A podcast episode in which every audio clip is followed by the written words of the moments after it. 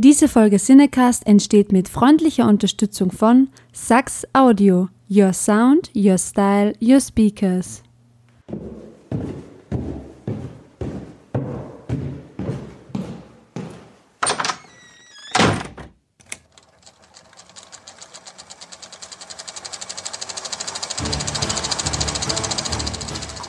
Watson, wenn man alle logischen Lösungen eines Problems eliminiert, ist die unlogische, obwohl unmöglich, unweigerlich eine neue Folge Siedecast.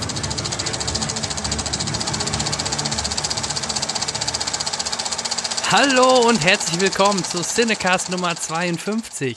Auch heute wieder mit einem vollen Programm. Wir haben für euch ein, ähm, ein tolles Thema, Hauptthema, tolle Gäste, zwei an der Zahl und das Ganze krönen wir noch mit einem tollen Gewinnspiel mit äh, zusammen mit Close-Up, die uns tolle Figuren aus dem Anime-Bereich, so wie unser Hauptthema auch heute lauten wird, halt zur Verfügung gestellt hat. Und mir gegenüber erstmal begrüße ich natürlich den Mann am Mischpult, Henrik. Hi. ich flippe aus, vielen Dank. Du sprichst immer noch so schnell, genau wie in der letzten. Das ist meine Radiostimme. Ja, ich merke das.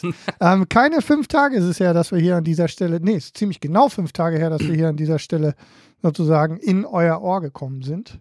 Und schon wieder haben wir tolle Gäste und vor allem schon wieder auch aus dem schönen Österreich. Denn Verrückt. Da begrüßen wir die Jacqueline, auch besser bekannt als Feini. Hallo Feini. Hallo, liebe Cinecast-Hörer. Ja, du bist äh, ein echter Nerd, habe ich mir sagen lassen, was das Thema Anime angeht, oder? Ja, kann man so sagen.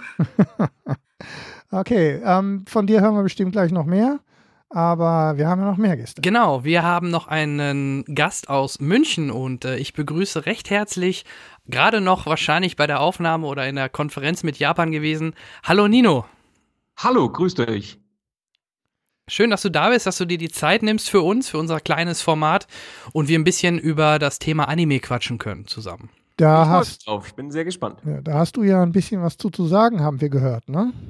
Ja, es wird gemunkelt, dass ich da so ein bisschen was zu sagen habe, richtig, genau. Also für die, die äh, jetzt natürlich noch nicht sofort erkannt haben, wer der Nino ist, äh, Nino Taco TV, ähm, ein zumindest äh, sogar mir, sagen wir mal, als, als Anime- ähm, Anfänger sozusagen bekannter YouTube-Kanal. Ähm, irgendwie so 280.000 Abonnenten habe ich äh, irgendwie gesehen, ne? Kann das sein? So um den Dreh, genau. Das ähm, sind ja fast so viele, wie wir haben. Äh, wir kommen auf 60, glaube ich, gerade. Ach so, bei YouTube, ja, okay. Ja. Wir sind aber kein YouTube. Nein, nein, wir sind ja Format. kein YouTube-Kanal. Wir verbreiten ja nur zusätzlich äh, bei Ja. YouTube. Also ich denke, ähm, der eine oder andere unserer Hörer sollte schon wissen, wer du bist. Das würde mich auf jeden Fall sehr, sehr freuen. Und wenn, dann wird es jetzt noch mehr. So soll es ja, Ja? auch sein. Also so Ich glaube auch, die Abos werden explodieren. Ja, nach diesem Podcast. also 2.000, 3.000 können wir auf jeden Fall noch dazu steuern, denke ich. Gut, gut, würde ich mich sehr freuen. Ich denke auch generell, dass das eine gute Zahl ist, gerade für ein, ein in Anführungsstrichen Nischen oder halt ein spezielleres Gebiet. Ne? Es Ja, ist jetzt absolut. kein LeFloid, kein Rocket Beans, die halt mehr auf breite Masse gehen. Ist ja schon sehr ein spezielles Thema. Und ähm, da unsere Hörer da aber schon öfter bei uns nachgefragt haben, äh, haben wir halt gesagt, okay, wir gehen dem Ruf nach, aber wenn dann nur mit den passenden Leuten Ja. und äh, das machen wir heute. Genau, wir werden das Thema ähm, auf gar keinen Fall alleine gestemmt bekommen. Das stand von vornherein fest. Und deswegen freuen wir uns sehr, dass beide Gäste Zeit für uns gefunden haben. Mhm. Aber bevor wir zu dem Hauptthema kommen, ähm, natürlich unsere Frage vorab in die Runde und natürlich Ladies first. Liebe Jacqueline, was hast du zuletzt gesehen? Egal ob Kino, Serie, Konserve, was auch immer. Worüber müssen oder was müssen unsere Hörer auf jeden Fall sich noch angucken? Ähm, also ich habe als letztes im Kino, ähm, passend zum Thema, den letzten Dragon Ball Film gesehen, also Resurrection F. Mhm. Habe ich mit einer Freundin im Kino geguckt und den, hat- den kannte ich vorher schon, weil ich mir einen japanischen O-Ton gehört habe. Ähm, habe ich mir jetzt nochmal angeguckt und ich hatte, muss ich sagen, hatte nicht so lustig und so cool in Erinnerung. Ähm, in japanischen O-Ton, ähm, kannst du Japanisch mal ganz blöd gefragt, oder? Nee. Wie nee, gut ist dein schon- Japanisch?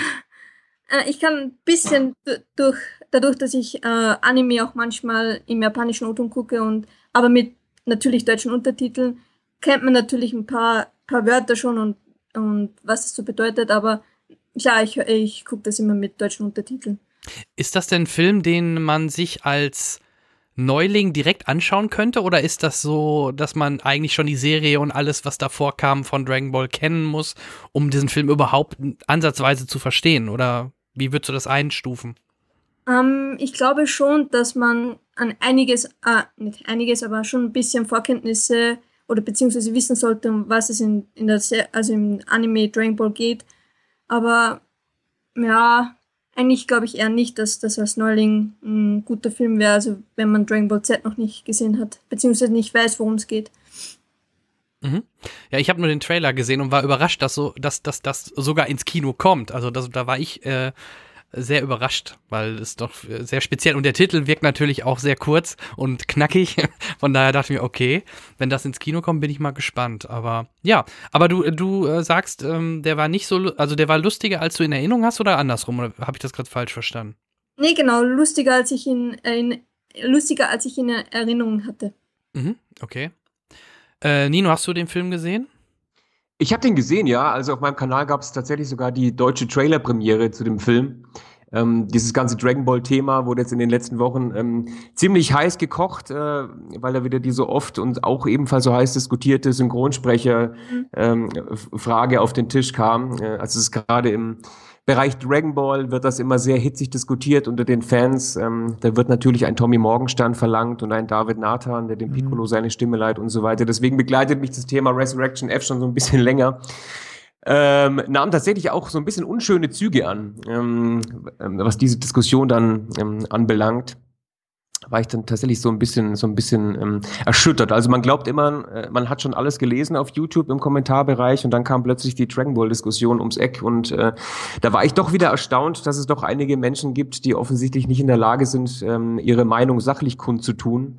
Also ähm, deswegen bin ich, was das Thema betrifft, so ein bisschen ähm, äh, negativ behaftet. äh, aber den Film habe ich gesehen, natürlich als, als großer Dragon Ball-Fan. Mir hat der auch sehr viel Spaß gemacht. Und ähm, um das vielleicht nochmal kurz aufzugreifen, also ich glaube schon, dass man da ähm, schon einen äh, gewissen Dragon Ball-Wissensstand mitbringen sollte, weil es ja mehr oder weniger eine Fortsetzung zur Serie ist ja. oder zu einem bestimmten Teil aus der Serie, also zu dem Kampf gegen Freezer. Es geht ja quasi um die Rückkehr äh, dieses Bösewichts. Deswegen äh, versteht man, glaube ich, nicht wirklich viel äh, als äh, kompletter Dragon Ball Rookie. Das geht mir jetzt schon so. ähm. um, und nochmal zu der Diskussion wegen den Synchronsprechern. Da gab es ja dann sogar, glaube ich, eine Petition, dass die ähm, alten Sprecher ähm, mhm. die, die, die, Synchronisation übernehmen, wenn ich mich ich glaub, davon äh, recht erinnere. Tatsächlich. Irgendwo. Genau, also ja. es war so, um das kurz in Perspektive zu rücken, also die letzte Dragon Ball Serie, das ist quasi das äh, Remake von, von Dragon Ball Z, ähm, nennt sich Dragon Ball äh, Z Kai. Ähm, er wurde von KZ lizenziert, also von dem äh, Berliner Publisher. Und für diese Serie hat man sich äh, neue Sprecher eingekauft. So. Ähm, die Beweggründe oder die Motivation dahinter ist nicht so ganz klar. Ähm, aus Publisher-Sicht kann man das natürlich auch nicht alles kommunizieren. Äh, geht halt nun mal nicht, das sind halt auch einfach interne Dinge. Schlussendlich war es dann aber einfach so, dass die Originalsprecher nicht in der Serie gesprochen haben, was einfach schon mal einen riesen Shitstorm ähm, ausgelöst hat. Ich habe das damals so ein bisschen am Rande mitgekriegt und weiß auch so ein, so ein Stück weit um die, um die Beweggründe der, der Originalsprecher ähm, was da los war. Ähm, ich kann das durchaus verstehen. Ähm, was ich wiederum nicht verstehen kann, ist dann das vorhin erwähnte Verhalten in der Community teilweise, also wo dann die Publisher, die Sprecher ähm, und so weiter ähm, attackiert werden, beleidigt werden, ähm, wo dann teilweise bizarre Theorien konstruiert werden, ähm, weshalb da jetzt nicht die ursprünglichen Sprecher ähm, in der Tonkabine standen. Es mhm. war so ein bisschen schade und Kase hat damals meiner Meinung nach den Fehler gemacht, dass sie eben sagten, pass mal auf, liebe Leute, wir reden halt hier über eine Serie. Äh, und bei einer Serie muss halt so ein Sprecher wirklich tagelang im äh, im Studio stehen, während das bei einem Film nicht der Fall ist. So, mit anderen Worten, Sie haben mehr oder weniger gesagt, würden wir einen Film machen, dann würden wir auch Sorge dafür tragen, dass wir die Originalsprecher wieder herbekämen, weil es eben für die dann nicht der große Aufwand wäre. So, jetzt kam dann der Film. Sie haben aber dann eben auch wieder auf den neuen Cast gesetzt und das hat dann irgendwie das Fass äh, bei den Elitisten zum Überlaufen gebracht, äh, was zu diesem ähm, ja, vorhin erwähnten Shitstorm führte und was Kase dann auch dazu ähm, brachte eben dann tatsächlich wieder Tommy Morgenstern, David Nathan, wie sie alle heißen, ins Studio zu schleifen, Ähm, hat so einen faden Beigeschmack für mich irgendwie. Ähm, ich habe mich natürlich auch riesig gefreut, Tommy Morgenstern als Son Goku wieder zu hören, weil er äh, eben meiner Meinung nach die perfekte Besetzung für diese Rolle ist. Aber ich bin halt einfach der Meinung, wenn ein Synchronsprecher oder auch ein Publisher oder ein Lizenzgeber oder wer auch immer ähm, das nicht machen kann und ähm, die Gründe dafür nicht kommunizieren kann oder nicht kommunizieren will, dann sollte man das halt auch respektieren. Mhm. Aber dass man dann immer sofort hergehen muss und ja, und ihr verarscht die Fans und ähm, ihr wollt ihr nur Geld sparen und ihr gebt euch keine Mühe und äh, ein anderer Publisher hat es ja mit dem äh, Vorgängerfilm Kampf der Götter auch geschafft. Also das ähm, ja, war sehr, sehr unschön, ging dann sogar auch noch in meine Richtung, dass mir dann vorgeworfen wurde, ich würde mich da prostituieren und ich würde. dann wird's bizarr meist. Ich ne? wäre das Schoßhündchen der Publisher und bekäme Geld dafür, dass ich den neuen Cast verteidige. Also das es war völlig absurd. So, ja, ja. Ihr, ihr, komischen YouTuber, jetzt zieht's doch rein, aus welcher Richtung es kommt. Ja, ja. Jetzt gib's doch zu. ja, also wie gesagt, das war so ein oh bisschen Gott, schade. Es soll aber den, den Spaß am neuen Dragon Ball Film nicht schmälern. Ja. Also für mich äh, zusammenfassend, es gibt den Film jetzt in zwei Synchros oder, oder nur in der mit Tommy nee. Morgenstern und Nathan und so? Genau, genau. In, der, in der alten Synchro. Äh, okay. Also es wurde quasi vielleicht Die Fans sogar wurden erhört. Eine, oder schon äh, mindestens angefangene oder fertige Produktionen wieder eingeschmolzen. Nein, soweit ich weiß, war der neue Cast äh, da noch nicht wirklich, okay. äh, nicht wirklich involviert. Der war halt vorgesehen. Mhm. Ähm, aber Aufnahmen wurden da, soweit ich weiß, noch keine gemacht. Okay. Ähm, aber ja, man beugte sich dann da den Fans, was fand ich halt auch toll dann von Kase, mhm. dass man sagt, man hört da auf die Fans. Wobei ich hatte eher so das Gefühl, ähm, dass man sich nicht beugt, sondern dass man echt so ein bisschen einknickt, ja, und Angst hatte, dass da irgendwelche Leute dann mit Fackeln und Missgabeln ins Berliner Publisher-Gebäude stürmen und da die Leute zur Rede stellen. Also, wie gesagt, das wurde schon, also diese Petition oder dieser, dieser Wunsch wurde schon mit dem Brecheisen geäußert, ja. Ach. Erinnert mich an Akte X und Pro 7. Ja. War ähnliches Phänomen, ne? David Duchovny plötzlich eine andere Stimme. Ja, ja. Das war auch sehr irritierend, auch für mich, weil man ihn halt auch aus Kalifornien ist ja nicht so, dass die Stimme zu alt ist oder dass der Mann verstorben ist oder dass hm. es irgendwelche Gründe gab, sondern es war wohl, er hat sich ja sogar in der Synchronsprecher, hatte sich ja sogar in einem Forum ähm, geäußert, es waren wohl wirklich dann im Endeffekt finanzielle Gründe, ne? dass ja. ProSieben gesagt hat, nö, wir nehmen jetzt einen anderen. Ja, das darf man auch nicht vergessen. Also gerade ein, ein äh, Tommy Morgenstern oder eben ein David Nathan sind ja bekannte große äh, oh, Sprecher ja. und oh, die ja. rufen natürlich auch ein entsprechendes äh, Honorar auf. Und äh, wir alle wissen, dass sich Anime in Deutschland jetzt nicht gerade wie geschnitten Brot verkauft und Dragon Ball gehört ja noch zu den Titeln, die dann noch am erfolgreichsten sind. Aber trotzdem, also gerade wenn wir über eine Serie sprechen, reden wir auch davon, dass man, äh, wie vorhin schon ganz kurz skizziert, eben die Sprecher dann auch für eine ganz lange Weile ins äh, Studio sperren muss und dann wird wird das bei, einer, bei einem prominenten Sprecher auch mal ganz schnell äh, ganz schön teuer. Ähm, mhm. und hinzu kommt auch gerade bei, bei David Nathan, dass er äh, für seine Stimme als Piccolo natürlich extrem seine Stimme verstellen muss.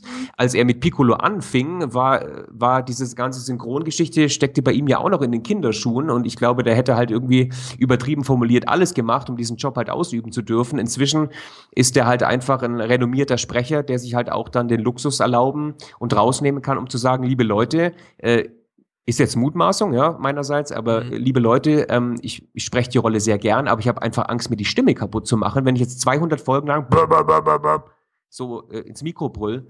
Äh, und das wird halt leider ähm, im Zuge dieser, dieser, dieser hitzigen Diskussionen dann ausgeklammert, ähm, was ich halt sehr, sehr schade finde.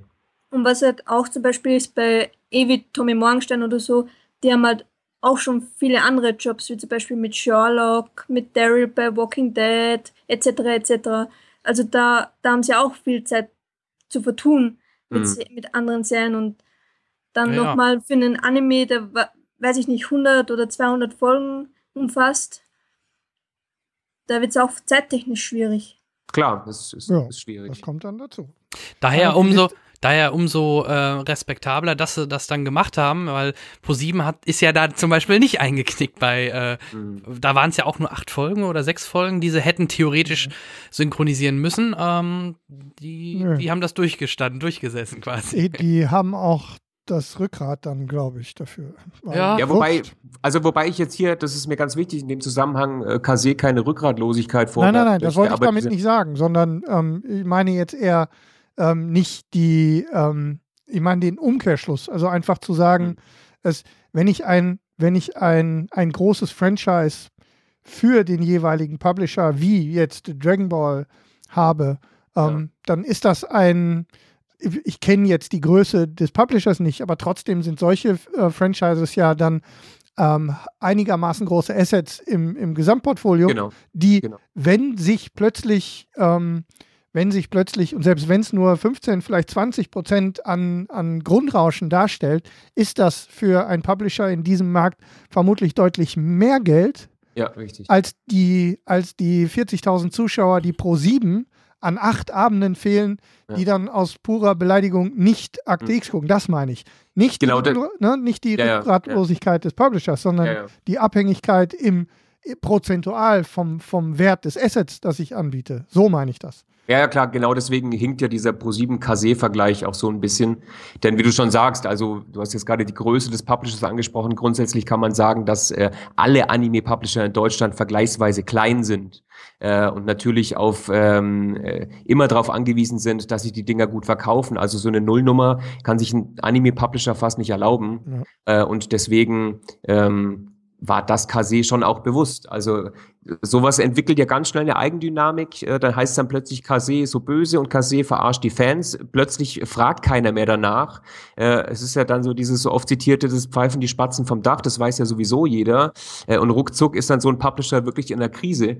Äh, und ich denke, dass das halt die Hauptmotivation war, zu sagen, okay, wir ähm, geben den Fans jetzt das, was sie wollen. Denn die Gefahr, dass wir da wirklich boykottiert werden, und zwar nicht nur Dragon Ball-seitig, sondern mit all unseren Produkten, die wir ähm, in nächster Zeit veröffentlichen wollen, ist einfach zu groß. Ja, Ja, genau. super. Ja, schön. Da Ja, sind wir gleich direkt eigentlich mittendrin. Thema ne? Gleich mittendrin. Ähm. wir wollten eigentlich nur ein bisschen Review machen ne? und schon gleich ein heißes Eisen ausgepackt. Wunderbar. Aber wenn wir gerade bei Nino sind, was hast du denn zuletzt sehen können dürfen? Ähm, ich würde jetzt mal ganz bewusst das Anime-Thema hier ausklammern, weil ich auch Gerne. so gro- großer Popkultur-Fan bin. Also ich schaue zurzeit endlich Fargo, also Ah. die Serie. ah, Ui. zu Recht. Glückwunsch. Ja, zu also Recht. lange Zeit irgendwie vor mir hergeschoben, weil tausend andere Sachen immer dazwischen kamen. Macht super viel Spaß, also allein schon wegen Martin Freeman. Grandios. Ja, ganz toll geschrieben, ganz toll besetzt, ganz toller Soundtrack davor. Ähm, Stranger Things gesehen, war auch ganz toll. Ah, läuft bei dir. Ja, und im Kino jetzt zuletzt den neuesten Bourne-Film, von dem war ich allerdings nicht so angetan, den fand ich dann doch irgendwie eher Damit du auch nicht so alleine bist. Nee, das stimmt. Das, Also irgendwie hat schon Spaß gemacht, diese Charaktere wieder zu treffen, aber ich weiß auch nicht, irgendwie ist da so ein bisschen die Luft raus, habe ich das Gefühl.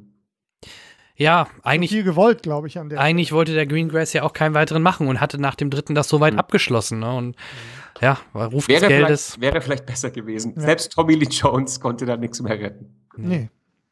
Aber manchmal, ähm, ich weiß nicht, wenn, wenn dann, wenn Künstler weich werden, sozusagen, wenn Mhm. das Umfeld ähm, produziert wird, wie man es gerne hätte, wenn das Geld stimmt, wie man es gerne hätte, wenn, ähm, wenn man nur lang genug bequatscht wird, glaube ich, dann ähm, das merkt man dann immer daran, dass es dann gekünstelt wirkt, was dabei rauskommt. Vor allem, wenn man sich da mal so die Drehbücher anguckt. Na komm, wir, komm, wir schreiben mal was.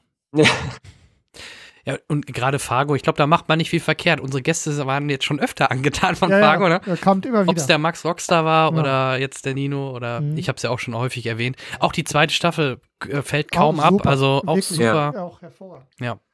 Freue ich Da- mich drauf, Da ja. können wir uns auch auf eine dritte freuen, ja. Ja, ganz bestimmt. Und eine einzigartige Stimmung auch. Ne? So, vor allem, Absolut. sie schaffen es also, ja, die, sie schaffen es ja, das Ambiente auch des Films eins zu eins zu übertragen. Der ja auch sensationell war. Absolut. Und vor allem das Schöne ist ja, wenn du, ähm, du hast die erste Staffel durch, Nino? Äh, nee, ich bin irgendwie, glaube ich, bei Folge 7 Okay, oder das ist, es ist, müsste genau der richtige Punkt sein, so zwischen Folge 6 und 8. Hm. Ist genau der richtige, ist gen ja, ich weiß, da ist Folge 7, aber da ist noch mehr, nämlich genau der richtige Zeitpunkt, um den Film nochmal zu gucken. Ach, okay. So, Ich habe doch keine Zeit. Ja, das ist mir doch egal. Ich, Ja, da müssen wir jetzt hier leider abbrechen, dann schaue ich jetzt Ja, Fargo. alles klar. Wir wünschen dir noch viel Spaß. Ja. Ähm, nein, also das ist so, gerade an der Stelle ist nochmal, ähm, wenn, ich, wenn, wenn das mit dem Zaun und so, wenn das gerade so, Ah ja, äh, okay. entst- dann ist eine gute Gelegenheit, nochmal den Film zu gucken. Passt da genau hin. Wunderbar. Okay, Henrik, Äh, hast du ich- was in den Tagen gesehen? Äh, Ich habe zwar in den Tagen was gesehen, aber das können wir locker in unseren Hauptteil schieben. Ich habe nämlich einfach nur, das ich habe. Erinnerung, ich habe Erinnerungen aufgefrischt und, ähm, einem, und, und auch was neu geguckt.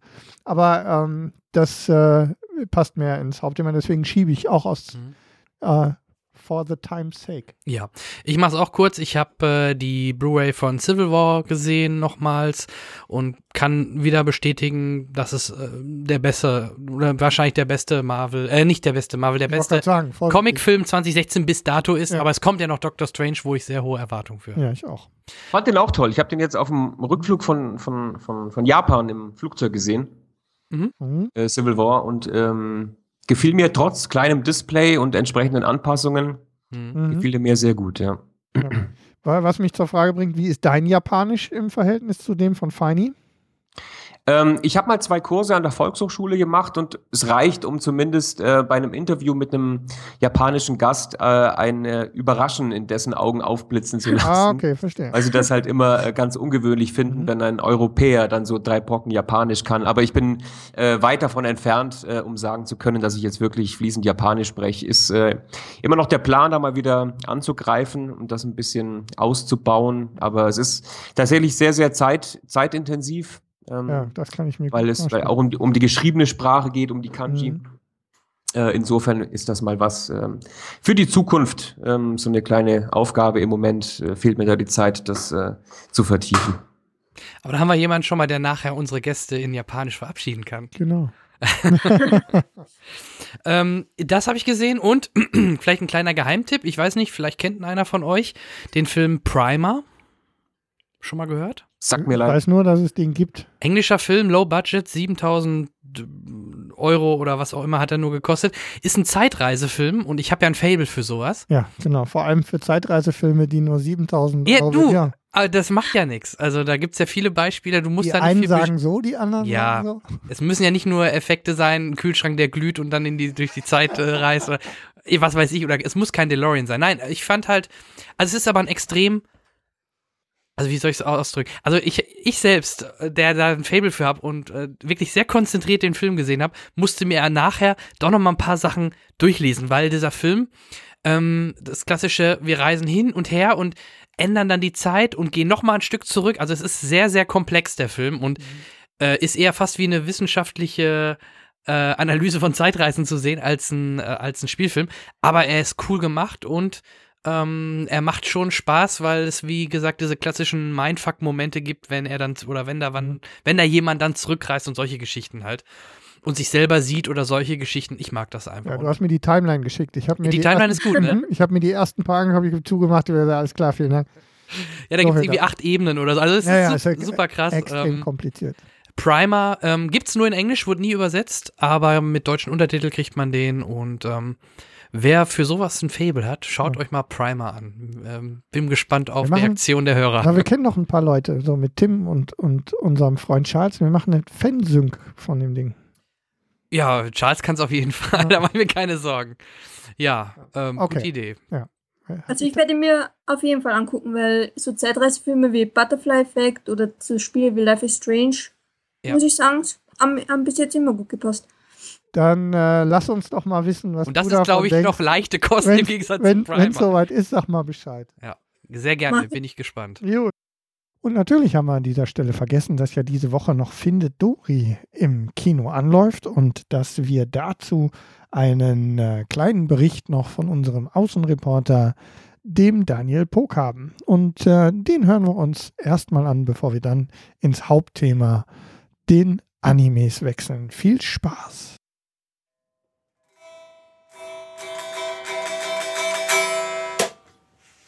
Ja, herzlich willkommen mal wieder hier bei dem Auslandskorrespondenten Daniel Purk. Und heute zu Gast ein Musiker, den viele von euch vielleicht kennen, Bob Dylan. Gerade sein neues Lied gespielt. Es ist sein kürzester Song bisher, wird ähm, nur Mono erscheinen auf ähm, Hard Metall. Ich bin, ich bin Daniel Wo, Purk. wo bin ich denn jetzt überhaupt? Genau, das ist die Art, wie wir unsere Gäste immer einführen in diesen Podcast. Ähm, betäubt, bet, eingeflogen. Ich verstehe jetzt nicht. sie sind, sie sind äh, in guten Händen hier. Das war schon, das war schon Dory. Ich weiß. Ah, okay. Ich wollte gerade sagen, vielleicht ein Film über das Vergessen, aber kein Film zum Vergessen. Bueno. Bitte lachen Sie mich nicht mehr aus in Zukunft. Ihr Nein, nein. Auslandskorrespondent äh, Daniel Purk heute aus Berlin ist mal wieder ausgelacht worden von seinem Studiogast Bob Dylan. Bob Dylan. Wie hat ihm der Film gefallen? Also Hunky Dory hat mir. Äh, Bitte nicht so arrogant wie sonst immer dieses Mal. Die Okay, Zuhörer okay. beschweren sich schon. Ja, ja. Arrogant und herablassend sind Worte, die gefallen sind in Ich der werde, Kritik ich, werde zur auf, Kritik. ich werde auf meine Stimme achten und Ja. auf die Wahl meiner Worte. Ich gebe ihm vier von fünf Popcorn-Tüten. Ganz schön überheblich, wie Sie hier meinen, dass Ihre, Ihre Wertung irgendwas hier zur Sache beiträgt, ja? Was erlauben Sie sich, über einen Film zu urteilen und Ihre Meinung zu sagen? Wie herablassend kann man nur sein, Sie Snob? ja, das haben wir so an uns. Aber, ähm, Aber alles wieder vergessen. Ja, Äh, ich fand ihn auch gut. was denn jetzt? Beide. Okay. Also Piper, der Vorfilm. Ah, Piper! Piper, Piper. Piper, Piper, in the Piper. Living in the bush in the outback. Äh, Piper war ein, ein fünfminütiger, kurzminütiger Animationsfilm Über einen Vogel. über einen, diese, diese kleinen Vögel, die dann nach den Wellen äh, nachpicken und, und, und immer so lustig, drollig hin und her flitzen. Richtig. Ähm, der war extrem gut gemacht und eigentlich wollten wir danach nach Hause gehen, weil wir dachten, ah, wir haben das Beste schon gesehen. Ja. Und äh, ich glaube, das hat der Pixar so an sich, dass die immer vor den Filmen, wie zum Beispiel dieser Film About For the Birds. For the Birds. Sorry, ich war gerade. Ja. For the Birds. Ähm, der war zwar vom Stil ja ähnlich, aber trotzdem sehr gut gemacht. Mhm. Und ich glaube, hier haben sie einfach versucht, äh, den, den Ani Animationsleuten und wer immer da neu dazugekommen ist, die Möglichkeit zu geben, sich völlig auszuspinnen und gucken, was technisch quasi möglich ist. Wahrscheinlich nicht für ein Feature im Moment, Ja. aber vielleicht so down the line in ein paar Jahren, was, worauf wir uns freuen können. Und das war schon mega impressive. Mhm. Also von der, von der, sogar von der Story her, diese kleinen fünf Minuten, die waren sehr unterhaltsam und, und es sah unglaublich gut aus. Das Schöne bei, bei Piper ist, ähm, man weiß gar nicht eigentlich, was einen erwartet. Ähm, es geht los und ist erstmal nur niedlich. Und man weiß überhaupt nicht, hat das jetzt eine Story, worauf läuft das hinaus und ähm, ist einfach nur konstant angetan von dem, was man da vor sich hat, von diesem quirligen Vögelchen. Und ähm, ist keine Sekunde gelangweilt und ist keine Sekunde in irgendeiner Form. Man versucht gar nicht, da irgendwas rein zu interpretieren oder zu analysieren. Nein, man lässt sich einfach nur berieseln, Ja. wie in einer guten Dokumentation zum Beispiel. Und so sah es ja teilweise auch ein bisschen aus. Das war ich. wirklich, ähm, im Gegensatz war zu anderen Foto, Pixar-Filmen, Ja, genau. Mhm. also es war wirklich fotorealistisch eigentlich animiert. Ähm, als die Vögel dann auftraten, teilweise natürlich klar. Genau, die, die Vögel selbst sind schon noch so ein bisschen ähm, äh, verniedlicht Ja, äh, und, und ja. noch so ein bisschen Pixar-mäßig. Auf jeden Fall. Aber auch da die Federn und so und wie die dann im Wasser aussehen und alles, das ist äh, trotzdem irgendwie authentisch sieht das aus. Aber die Umgebung, die hat viel mehr so einen äh, fotorealistischen Touch, als Total. es jetzt sonst bei Pixar-Filmen meistens der Fall ist. Das war ziemlich, ziemlich cool auf jeden Fall. extrem detailreich. Auch wie die Kameralinse so simuliert wird Ach, richtig, und, und solche ja. Sachen. Ne? Ähm, äh, nein, mega putzig, mega, mega cooler Film einfach, der, glaube ich, bei jedem ausnahmslos im Publikum funktioniert hat. Egal, ja. Das hat man auch im Internet, glaube ich, nachgelesen. Da waren teilweise Leute, die gesagt haben, ob boah, klein, ob groß, ob alt oder jung, ich möchte ob mir den Film freundlich, jetzt ob, nur wegen Piper angucken. genau, ja. so, auch bei, durchaus bei, bei ähm, arroganten, überheblichen Leuten Ja. ist der Film auch angekommen. Richtig. Also jede Bevölkerungsschicht, ja, man muss ja alle bedienen ja, heutzutage. ja. Und ähm, ja, aber kommen wir zu Dory. Hunky Dory. Hunky Dory.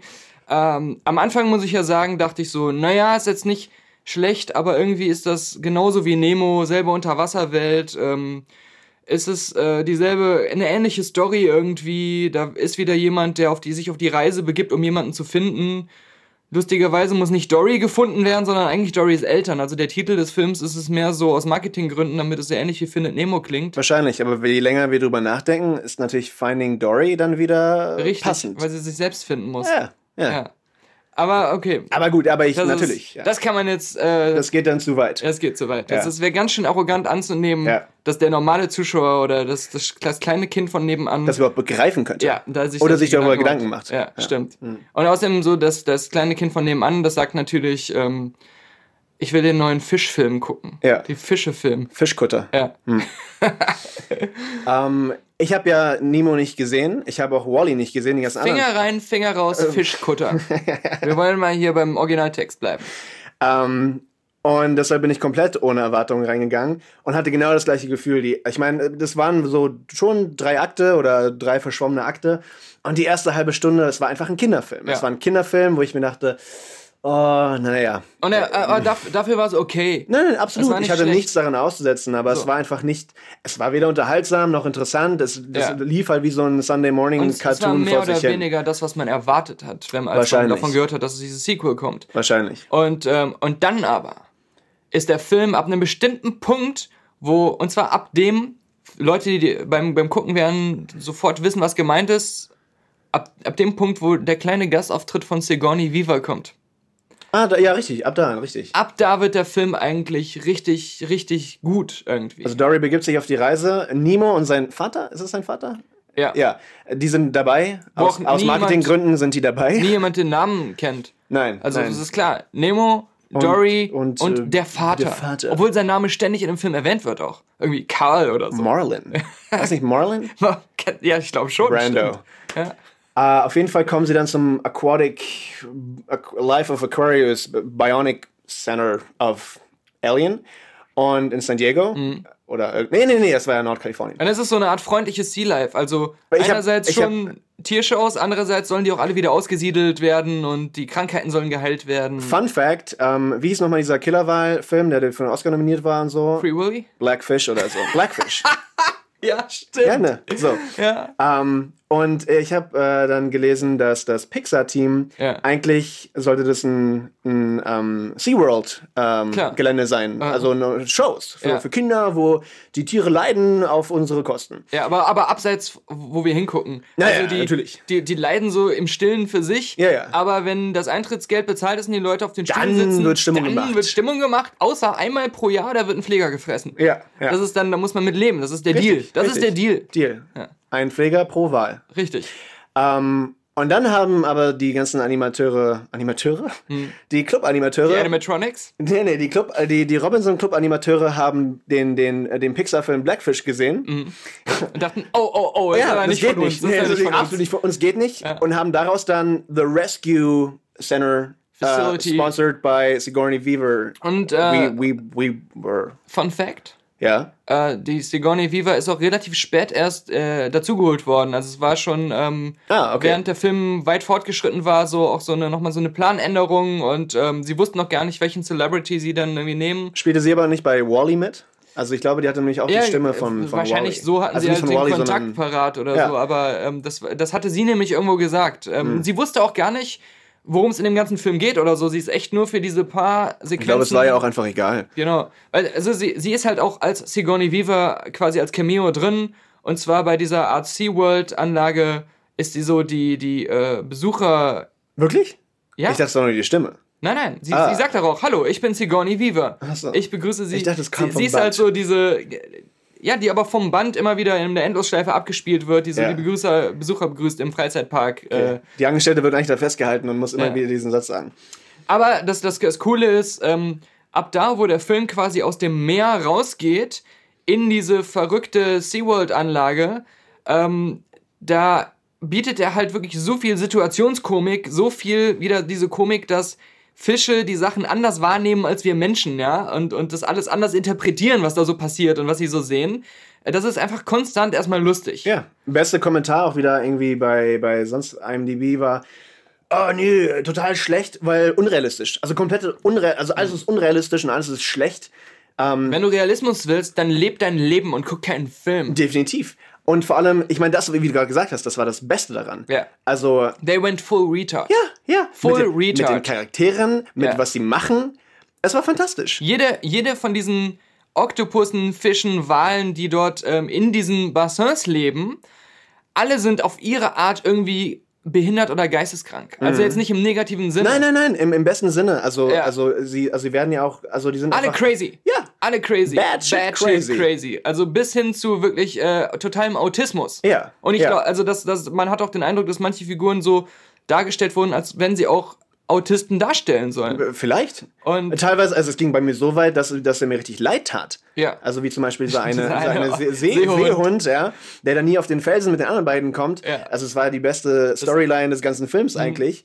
Und das war schon richtig mies. Also da hat Ja. Pixar irgendwie das gut, gut hinbekommen, dass man da so richtig äh, mitfühlt. Ja, und die, das, das Gute ist, und das ist wieder der Unterschied zwischen jetzt dem Film und ähm, Zootopia, dass ähm, die Message des Films, dieses, äh, manche Leute oder manche Tiere sind anders oder sind halt irgendwie im ersten Moment haben die ein Problem oder eine Behinderung, aber im Grunde ist es einfach nur ihre spezielle Art, das Leben wahrzunehmen, Ja. ihre spezielle Art, die Dinge zu tun. Und das ist jetzt nicht unbedingt verkehrt. Das, es kann auch sogar ähm, positiv sein oder besser sein oder so. Auf jeden Fall. Und ähm, das hat teilweise den, den, Fischen ja das Leben gerettet. ja, dann, ja. Man, man, man muss es nur richtig verstehen und man muss es nur, man muss nur surrender to what is. Man Definitely. muss einfach manche Sachen akzeptieren und dann auch das Gute darin erkennen. Und, Und das, Schöne ist, aber es wurde. diese Message wird in dem Film vielleicht an einer Stelle relativ am Schluss, aber an der perfekten Stelle ausgesprochen. ja. Aber im ganzen restlichen Film ist es nur ein Erleben dieser Message. Ja. Und ein, es wird, es, es ist Es Teil wird unplakativ der behandelt. Dinge, die passieren. Und Ja. es ist nicht ein, es ist keine Predigt. es läuft nicht immer einer durchs Bild und spricht es aus. Ja, und das war bei Zootopia, was mich so gestört hat, dass den ganzen Film immer die Message immer wieder so richtig ausgesprochen wurde. Dieses,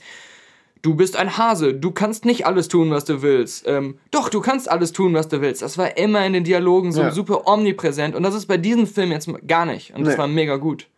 Nee, es war gezeigt wurde Situationskomik und darunter konnte man sich denken, was man wollte. Ja, Und ja. es war ziemlich gut gemacht. Ähm, naja, und auf jeden Fall sind die dann in diesem, in diesem Aquarium Rescue Refugee Center für kleine Fische und Ja. andere großen Tiere. Und ähm, sie versucht, ihre Eltern zu finden, von denen sie quasi getrennt wurde. Ich glaube, im Endeffekt war es ja so, dass sie wahrscheinlich, sie war ja aufgewachsen in diesem Ja, Aquarium, genau. wurde rausgespült durch, äh, durch eine Verkettung von unglücklichen Zuständen. Mhm. Und für die Leute, die Findet Nemo zum Beispiel nicht kennen, Dory ist ein Fisch, der ähm, kein Kurzzeitgedächtnis hat. Ja, ja. Und eigentlich immer alles direkt wieder vergisst. Aber sofort. Genau, genau. Außer so ein paar Kernerinnerungen oder so ein paar Sachen, so ihre teilweise engsten Freunde oder ja. sowas. Und, ähm, und dieser Film im, im Großen und Ganzen storytechnisch ist eine Aufarbeitung von ihrer Vergangenheit, die sie vergessen hat, wo sie herkommt, wer ihre Eltern sind und all das. Und sie, sie begibt sich auf diese Reise, um diese alten Erinnerungen, die noch bruchstückhaft vorhanden sind, wieder ähm, zurückzuholen und dann halt wieder ihre Eltern zu finden und, und ihre alten Freunde wieder zu finden. Und ähm, währenddessen, während dieser ganzen Reise steht ihre Behinderung ihr aber im Wege oft, was sie aber dann im Laufe der Reise erst realisiert ist, dass ihre spezielle Art, Dinge zu tun, weil sie diese Behinderung hat, ihr aber auch immer wieder in brenzligen Situationen geholfen hat. Lustigerweise Weil hat, sie hat da das, die Lösung sieht, wo andere die Lösung nicht sehen. und lustigerweise hat das Nemo ja sofort erkannt. Ja, ja. Und sein Vater arbeitet da unglaublich vehement dagegen. Mhm. Und das war halt immer so ein bisschen störend, wie du auch schon beim Sehen, beim Gucken gesagt hast, dass die beiden Charaktere, Nemo und sein Vater, Die waren die Bremsen in dem Film. sie haben uns total ausgebremst. Das ist der einzige Schwachpunkt. es Ich war okay, dass sie dabei waren, Ja. aber es war halt ständiges Geschwafel von äh, nein, aber Dory Ja. macht es schon auf ihre Art, das ist total toll. Nein, Nemo, du verstehst das nicht. Äh, Dory, du musst so sein wie alle anderen, total normal. Der, ja, das, das war der, halt so der Film war immer besser, wenn, wenn die beiden nicht dabei waren, was zum Glück über weite Strecken des Films geht es nur um Dory und ihre neuen Freunde, die sie findet. Und ähm, äh, Nemo und der Vater waren immer echt so ein bisschen die Bremsen und haben dann auch in der Story dazu geführt, dass man manchmal so ein bisschen so Backtracking hatte. Mhm. Dass man das Gefühl hatte, eigentlich wurde jetzt schon alles gelöst für, für Dory, aber da Nemo und der Vater auf der Suche nach Dory wieder in Schwierigkeiten gekommen sind, muss Dory jetzt wieder zurück um sie wieder zu befreien. Und das war so ein bisschen so, dass der Film dann quasi wieder so ein paar Enden zu viel hatte. ja, ja, nee, er hatte auf jeden Fall seine Längen. Aber selbst die waren dann wieder, hatten wieder so viel ähm, Komik drin Ja. und, und, und so viel coole Sachen, die passiert sind, dass es nicht richtig schlimm war. Es war nur so, man hätte es noch besser erzählen können, aber es hat den Film jetzt nicht wirklich geschadet, muss Absolut, man sagen. absolut nicht. Ähm, aber lass mal noch mal ganz schnell äh, unsere Lieblingscharaktere hier aufzählen, weil ich Ja. glaube, die waren Mm, wirklich wichtig. mm, ja? mm. Die Hafennutten. Äh, Der Hafen Möwe. ja, äh, AIDS-Möwe. äh, die, die AIDS-Möwe, Äh, fantastisch. Fantastisch. Äh, die AIDS-Möwe quasi als, als Retterin in der Not. ja. Auch komplett gaga und anders als die ganzen anderen Vögel, aber deshalb nur in der Lage zu helfen. Genau, genau. Ja, das war fantastisch. Ja. Und zwar komplett, completely retarded. Ja, ja. Oder, oder mentally challenged, wollen wir mal sagen. Äh, Ähm, und da auch wieder nur, bitte akzeptier doch, was ist, ja, so was, was Nemo ja gese gesehen hat von Anfang an. Und alle, die dagegen arbeiten, wie sein Vater, Ja. dann, dann stehst du vor dem Schlamassel. Dann haben wir Gerald, den ähm, mega wahrscheinlich autistischen Seelöwen, der unglaublich lustig ist, Ja. auf den man sich immer wieder freut. Äh, Dory sowieso. Ich, also ich war nie müde davon, dass sie halt ständig Sachen vergessen hat. Man, Oh, man weiß es, großartig. aber das war großartig. aber es war halt immer wieder lustig. Mhm, Ja, immer wieder dieses, dieses Repetitive, wo ich teilweise wieder gelesen habe, dass Leute das total langweilig fanden und überhaupt war zu viel Dory in dem ganzen Film. Okay, warum war nicht, warum war nicht mehr Nemo drin? Ah, nein, nein. Ja, nein, also nein, es das war genau viel- richtig so. Genau richtig war das gemacht. Ähm, und dann der Oktopus. Mhm. Der Oktopus, ja, eine ganz wichtige Figur, der quasi ähm, einen Deal macht mit Dory, ähm, um an ihr, an, um ihr Armband zu kommen, also um ihre Flo Flossenband, was sie da hat, als Ja. Markierung in dem Rescue Center. Das möchte er haben, um transferiert zu werden in Ja. ein anderes Aquarium. Und- Und, nur deshalb hilft er ihr quasi auf der Suche nach ihren Eltern. Genau, genau, genau. Und der Typ, gesprochen von äh, Ed O'Neill, Al Bundy, Das wusste ich gar nicht. ja. Und man, man, man weiß wir haben die englische Originalversion gesehen. Genau, und man weiß es überhaupt nicht, wer diese Leute spricht. Ellen DeGeneres, gut, wusste man jetzt aus der ganzen Publicity. Aber es war nicht dieses typische, ah, hier spricht jetzt die Stimme von Ja, Tom richtig, Hanks. richtig. Äh, Das ja? wirkte einfach homogen Ja. und, und genau, genau. ähm, und er hat es auch ganz fantastisch gemacht, fand ich. Ja. Ähm, und überhaupt der, der, der Charakter von diesem Octopus war halt, war halt cool, Mhm. ja. Einfach grimmig und negativ bis zum geht nicht mehr, aber hat dann doch noch so ein bisschen Herz. Ja. Und, und, und hilft ihr dann doch am Ende. Ja. Ähm, Er macht auch aus allem so eine Art Spionenmission. ja. Also er, er glaubt ja, er hat diese, diese ganze Einrichtung dieser Forschungsstation Durchschaut. Forschungsübung durchschaut. Und aber eigentlich hat er auch wieder viele falsche Schlussfolgerungen gezogen. Also Ja, total. Dieser Transfer in, diesen, in diese andere Einrichtung oder andere Anlage, ähm, die, die, den er anstrebt, da ist es ja auch eigentlich gar nicht so toll. Er, er weiß gar eigentlich gar nicht, was da ist. Er hat Aber- sich nur selbst so eine I- Sache überlegt. Seine, Ja. seine Vorstellung ist äh, locked in. Genau, zu sein. genau. Ja. Also in, in more ways than one. Es gibt so viel, um mal eine Sache der Situationskomik irgendwie zu beschreiben. Ähm, während, also Dory und dieser Oktopus ähm, müssen sich durch diese ganze äh, Einrichtung durchschleusen. Und natürlich ist Dory ein Fisch und muss ja deswegen auch im Wasser sein. Und der Oktopus überlegt sich immer was Neues. Mal hat er sie irgendwie in so ein komisches Wasserglas und, und trägt sie durch die Gegend. Ähm, und er muss sich dann immer, wenn Menschen kommen, tarnen, weil er kann seine Farbe und alles Ja. ändern. Aber er muss dann auch irgendwie sich so tarnen, dass Dory auch getarnt ist. Ja. Und dann macht er immer so kuriose Sachen, so, bildet so kuriose Skulpturen, wo es dann ganz normal aussieht, dass da so ein Wasserglas mit einem Fisch noch mit drin steckt oder sowas. Das, das war gut, das war einfach nur Ähm, gut. aber dann gibt's halt solche Sachen wie, da ist irgendwie jemand, der geht lang mit so einem Eimer voll toter Fische, weil die werden halt verfüttert an Seelöwen. Ja. Und ähm, dann äh, fällt halt Dory durch Zufall in diesen Eimer rein, aber versteht das natürlich nicht, warum da tote Fische drin sind und sagt dann einfach so, ah, gute Taktik, da, ihr, ihr wollt wohl auch alle ähm, euch hier durch die Einlage schleichen. Dass ihr euch alle totstellt, ist eine super Taktik. Ich Und stell dann- mich jetzt auch tot. Ich stell mich auch tot. Und dann macht sie das auch und nach einer Zeit sagt sie so, sag mal, wie kriegt ihr das hin, dass ich ihre Augen die ganze Zeit aufhalte? Das ist total schwierig.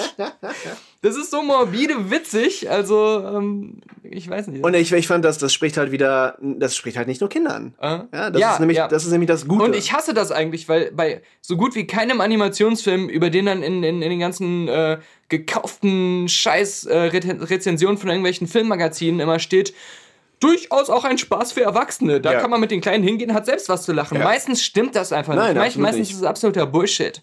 Ich weiß nicht, was für zurückgebliebene Erwachsene das sind, die, die, über die man sowas sagen kann. Aber bei, bei Dory, ja, das ist, das ist einfach die Wahrheit. Vor allem schön finde ich auch, wie, dass er eigentlich, es ist viel passiert, es war sehr viel Dialog drin. Nicht so wie bei Wally zum Beispiel, der quasi, wahrscheinlich, also korrigiere mich, wenn ich falsch liege, Ja. aber schon so gemacht wurde, um einfach das breiteste Publikum, wie es nur geht, anzusprechen, auch international. Ja.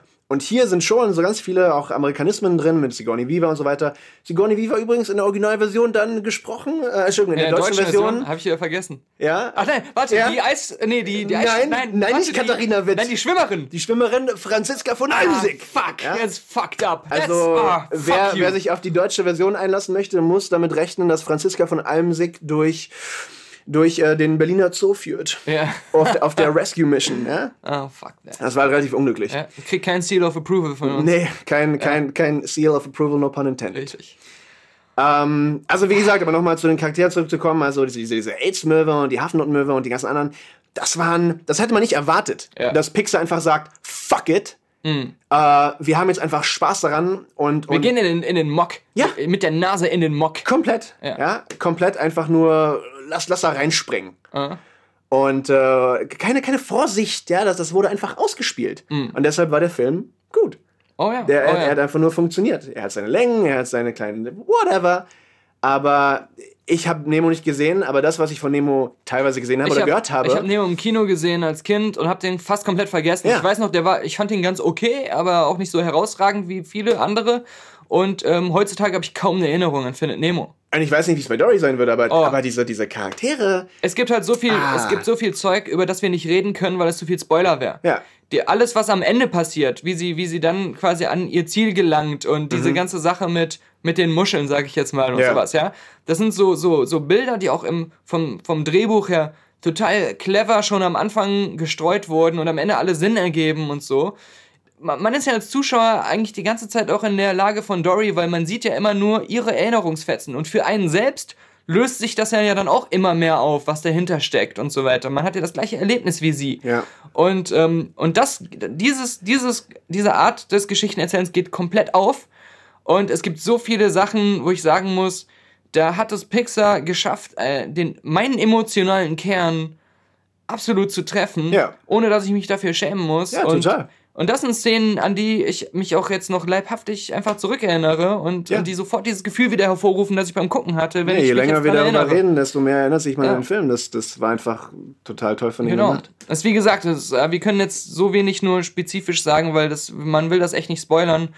Und ähm, aber ich, äh, ich habe das glaube ich noch nie bei einem Animationsfilm gesagt, aber den würde ich tatsächlich noch mal gerne gucken, wenn er irgendwie auf Blu-ray oder so rauskommt. Ja. Äh, ja, das ist Ja. Wirklich Alleine, alleine wegen diesen ganzen einzelnen äh, Comedic Scenes. kom komplett auch entgegengesetzt der ähm, Erwartungshaltung, weil als man gehört hat, es gibt einen Nachfolger von Findet Nemo, dachte man so, ah, früher war sowas immer Direct-to-Video Ich das sagen, das ja. ist jetzt, okay, jetzt scheint man damit Geld machen zu können und jetzt machen sie es einfach auch im Kino und bei Toy Story hat es ein paar Mal geklappt und, und bei anderen Filmen inzwischen auch, äh, aber das wird jetzt nicht so toll sein, man kennt das ja und nein, im Gegenteil, ich würde sagen, das ist einer der stärksten Pixar-Filme überhaupt, also, ja. Finde ich schon. Mhm. Finde ich schon. Ähm, um jetzt, äh, ich fand, ich fand, wir waren sehr zuvorkommend, oder? Wir waren finde, sehr positiv eingestimmt. Ja, Äh, aber zu Recht, Zu Recht. weil der Film gut war. verdient. Äh, aber es, es muss noch zum Abschluss eine, eine kleine Anekdote hier kommen, finde ich. ja. Äh, und zwar für unsere Filmkenner, um auch nochmal hier ein bisschen arrogant darüber zu kommen, Mhm. weil wir wollen ja nicht so auf einer positiven Note hier ab, ab, äh, uns ab, mit verabschieden. Bradley Cooper. Unsere Dauerempfehlung steht immer noch. ja. Ja. Aber, ähm, falls du dich daran erinnerst, also, natürlich weißt du das, und ich weiß nicht, ob Pixar das bewusst gemacht hat oder wie da die Verbindung steht. Äh, Finding Dory schlägt eine Brücke zu Terrence Malicks Night of Cups. Ah, interessant. Und das habe ich nur durch Zufall gestern Nacht noch entdeckt, als Aha. ich wieder mal irgendwie eine Szene aus Night of Cups gesehen habe. Aha. Als ähm, unser Lieblingscharakter Christian Bale Ja. äh, durch dieses Aquarium schlendert Ah, ich erinnere mich. und sich diese ganzen, äh, warte mal, jetzt habe ich den Namen wieder vergessen, aber der Fisch heißt eigentlich Clownfisch. Nein, nein, nein, das ist Ni- Nemo. Nein, aber er sieht Dory. Da sind, Dory. Da sind überall nur Dorys. Blaufisch. Äh, Pacific Brim Blue Regal Ja. Fish. P Pacific äh, Rim Job. R ja. Ja. Ugh, yuck. Mhm. Ähm, nein, aber auf jeden. Fall, das, das fand ich toll. Mhm. Und da, das, da wurde nochmal Finding Dory was ganz äh, Spezielles für mich. Stimmt, stimmt, stimmt. Ja, du weißt, was ich meine. ja, ja, klar, natürlich, Ja, natürlich. ja, Ich erinnere mich gerade. Und überhaupt, also dieses, dieses Element äh, Wasser Mhm. und, und äh, Ich meine, es geht ja so sehr erst bei äh, Finding Dory. Und übrigens wusstest du, dass äh, Dory dann in der englischen Version mit Y und in der deutschen Version mit IE geschrieben wird? wirklich? Das ver ver verwirrt mich immer wieder. Doris Dory? Ja. Äh, Doris Dory? Doris Dory, genau. Ah, Ähm, der bewegte Mann. ja. Ugh, Es geht ja bei, bei Finding Dory auch so ein bisschen, wie gesagt, um, um das akzeptieren, was ist, aber dann auch wieder sehen, dass es gar nicht so schlecht ist. Ja. Oder dass es schlecht sein muss, je nachdem, wie man, weißt du, woran misst du die Sachen? Ne? Ja, So- solche ja, Dinge. ja. Und bei Night of Cups geht es ja auch so ein bisschen um das Akzeptieren, dass ein Film einem nicht immer eine Geschichte erzählt. Ja. Und das ist für mich, äh, ja, perfekte Symbiose, diese beiden Filme direkt hintereinander zu gucken on repeat. Total. Ja. Man könnte quasi sagen, also Night of Cups könnte eigentlich auch heißen Finding und dann den Namen einsetzen von Christian Bales Charakter, Und weil kann ich nicht mehr wegen- mich erinnern. solchen Schlussfolgerungen und, und, und solchen, einer solchen Fazitziehungsfähigkeit Ja. liebe ich Bob Dylan. Vielen Dank nochmal, dass Sie heute hier waren. Ja, bitteschön. Fantastisch. bitteschön. Ja, also ja. ich freue mich auf Ihre, Ihr nächstes Lied. Bitte ähm, hier nochmal eine kleine Kostprobe aus dem neuen Album Short But Good. Auf dem neuen Format Hartmetall. Überall erhältlich.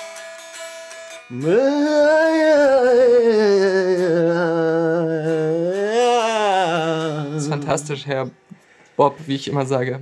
Bob. Wie Sie Bob. Ihre Freunde nennen. Bob. Ähm, bitte noch einmal dann zum Abschluss den Watchtower. Äh, da gucken wir runter. Okay, Auf Dory. okay. Und äh, den, den äh, Ritter der Tassen. Hm, hm. In diesem Sinne, Herr Puck, Ja. es hat mich gefreut. Mich auch, Herr Dillon. Ja. Ähm, dann gebe ich wieder ab zu unseren drei äh, Freunden vom Cinecast. Okay, dann äh, würde ich sagen, schließen wir hier die Akte Ja, mit Filmreview in den paar Tagen, sonst haben wir nicht viel gesehen und äh, gehen ins Hauptthema und wir werden dann, äh, der Henrik und ich, jetzt langsam zu Gästen Ja. und äh, übergeben das Zepter der äh, Jacqueline, die so ein bisschen einen Ablaufplan erstellt hat oder im Grunde, worüber wir sprechen sollten, was Genau. wir machen müssen. Also für mich als Newbie ist halt nur interessant, ich habe da Bock drauf auf Anime generell, aber ich wüsste echt überhaupt nicht, wo ich anfangen soll. Soll ich Ghost in the Shell sehen? Da kommt jetzt bald eine Verfilmung mit äh, Scarlett mit Johansson. Scarlett Johansson, ja. Äh, soll ich? Ähm, ähm, ich weiß es nicht. Also für mich, um das mal einzugrenzen, ich bin ja dann nochmal irgendwie äh, zwei, drei halbe Jahrzehnte älter als Jan. Für mich hat ähm, das Thema in, in Form von, ich weiß, dass es um Anime geht, quasi ähm, am Fernsehen bei Captain Future aufgehört zwischendurch, vor allem wenn es um Anime-Serien ging. Ich hoffe aber, du hast Captain Future zumindest noch zu Ende geschaut. Aber selbstverständlich. Gut, Natürlich. kommt ja jetzt Also ich wieder in genau, ich glaub, zwei Monaten auf, auf, auf Blu-ray. Genau, in ganz HD. tollen Box. Ja, da bin ich ziemlich scharf drauf. Ja. Aber, ähm, und erst später, also Anfang der 90er Jahre, als ich dann im Kino gearbeitet habe, als ich als Vorführer gearbeitet habe, schob sich das Thema dann mehr und mehr wieder in den Vordergrund. Und natürlich bin ich dann an den aus ähm, provinziell kinotechnischer Sicht an den üblichen Verdächtigen hängen geblieben. Ähm, Akira, Heavy Metal, äh, Ghost in the Shell und dann war es erstmal auch schon vorbei.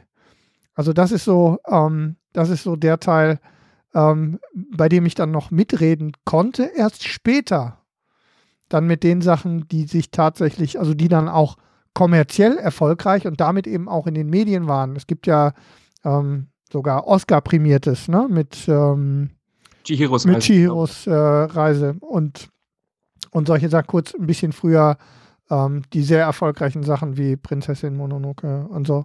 äh, die Ghibli-Filme. Der, der gesamte Studio Ghibli-Teil, der ja doch eher mal in der Presse auftauchte, für mich als, als Provinzler. Hm. Äh, und an der Stelle bin ich dann, was das Thema ist, eingefroren. Aber es ist ein guter Einstieg, wie überhaupt man, also du und Genau. wir äh, in, in, zu dem Thema gekommen sind, falls wir schon dahin gekommen sind. Genau. Ähm, bei mir ist es ähnlich, aber ich habe die Filme noch nicht mal gesehen. Äh, Schande über mich, ähm, Ja. die du gerade aufgezählt hast. Ähm, deswegen bei Anime, ich glaube, da habe ich höchstens immer mal früher als kleiner Doppen im Ja, Biene Maya. Vor Vorprogramm, ja, Biene Maya, okay. Und ähm, was hatten wir vorhin gesagt? Heidi im Vorgespräch, ne? Heidi, Selbe klar. Thema. Ja. Also da, deswegen ähm, seid ihr beide ja da. Helft uns. Was, was müssen wir tun, um den Anschluss, oder was hätten wir tun müssen vor zehn Jahren, um, Und wie den, seid ihr Anschluss, angefangen? um den Anschluss an die, an die Szene zu bekommen? Naja, vor zehn Jahren war es ja noch so, dass die Anime-Infrastruktur in Deutschland ja noch eine ganz andere war. Also da liefen ja, du hast es ja gerade gesagt, mit Captain Future, mit Serien auch wie Saber Rider, äh, Sailor Moon, die Kickers, die tollen Fußballstars und so weiter, liefen ja diese Serien tatsächlich noch im Fernsehen. Also bei Tele 5, bei Bim Bambino, dann eine ganze Weile bei RTL 2. Es gab auf Vox gab es diese tollen Themennächte mit, mit wirklich großen Titeln wie Record of Lodoss War oder Neon Genesis Evangelion. Also da war zumindest im deutschen Fernsehen ja eine ganze Weile was geboten. MTV hat diesen, diesen Kelch dann so ein bisschen weitergetragen mit so ein paar mainstreamigeren Sachen, aber auch da waren ein paar echte Perlen dabei, mit Cowboy Bebop zum Beispiel, Samurai Champloo.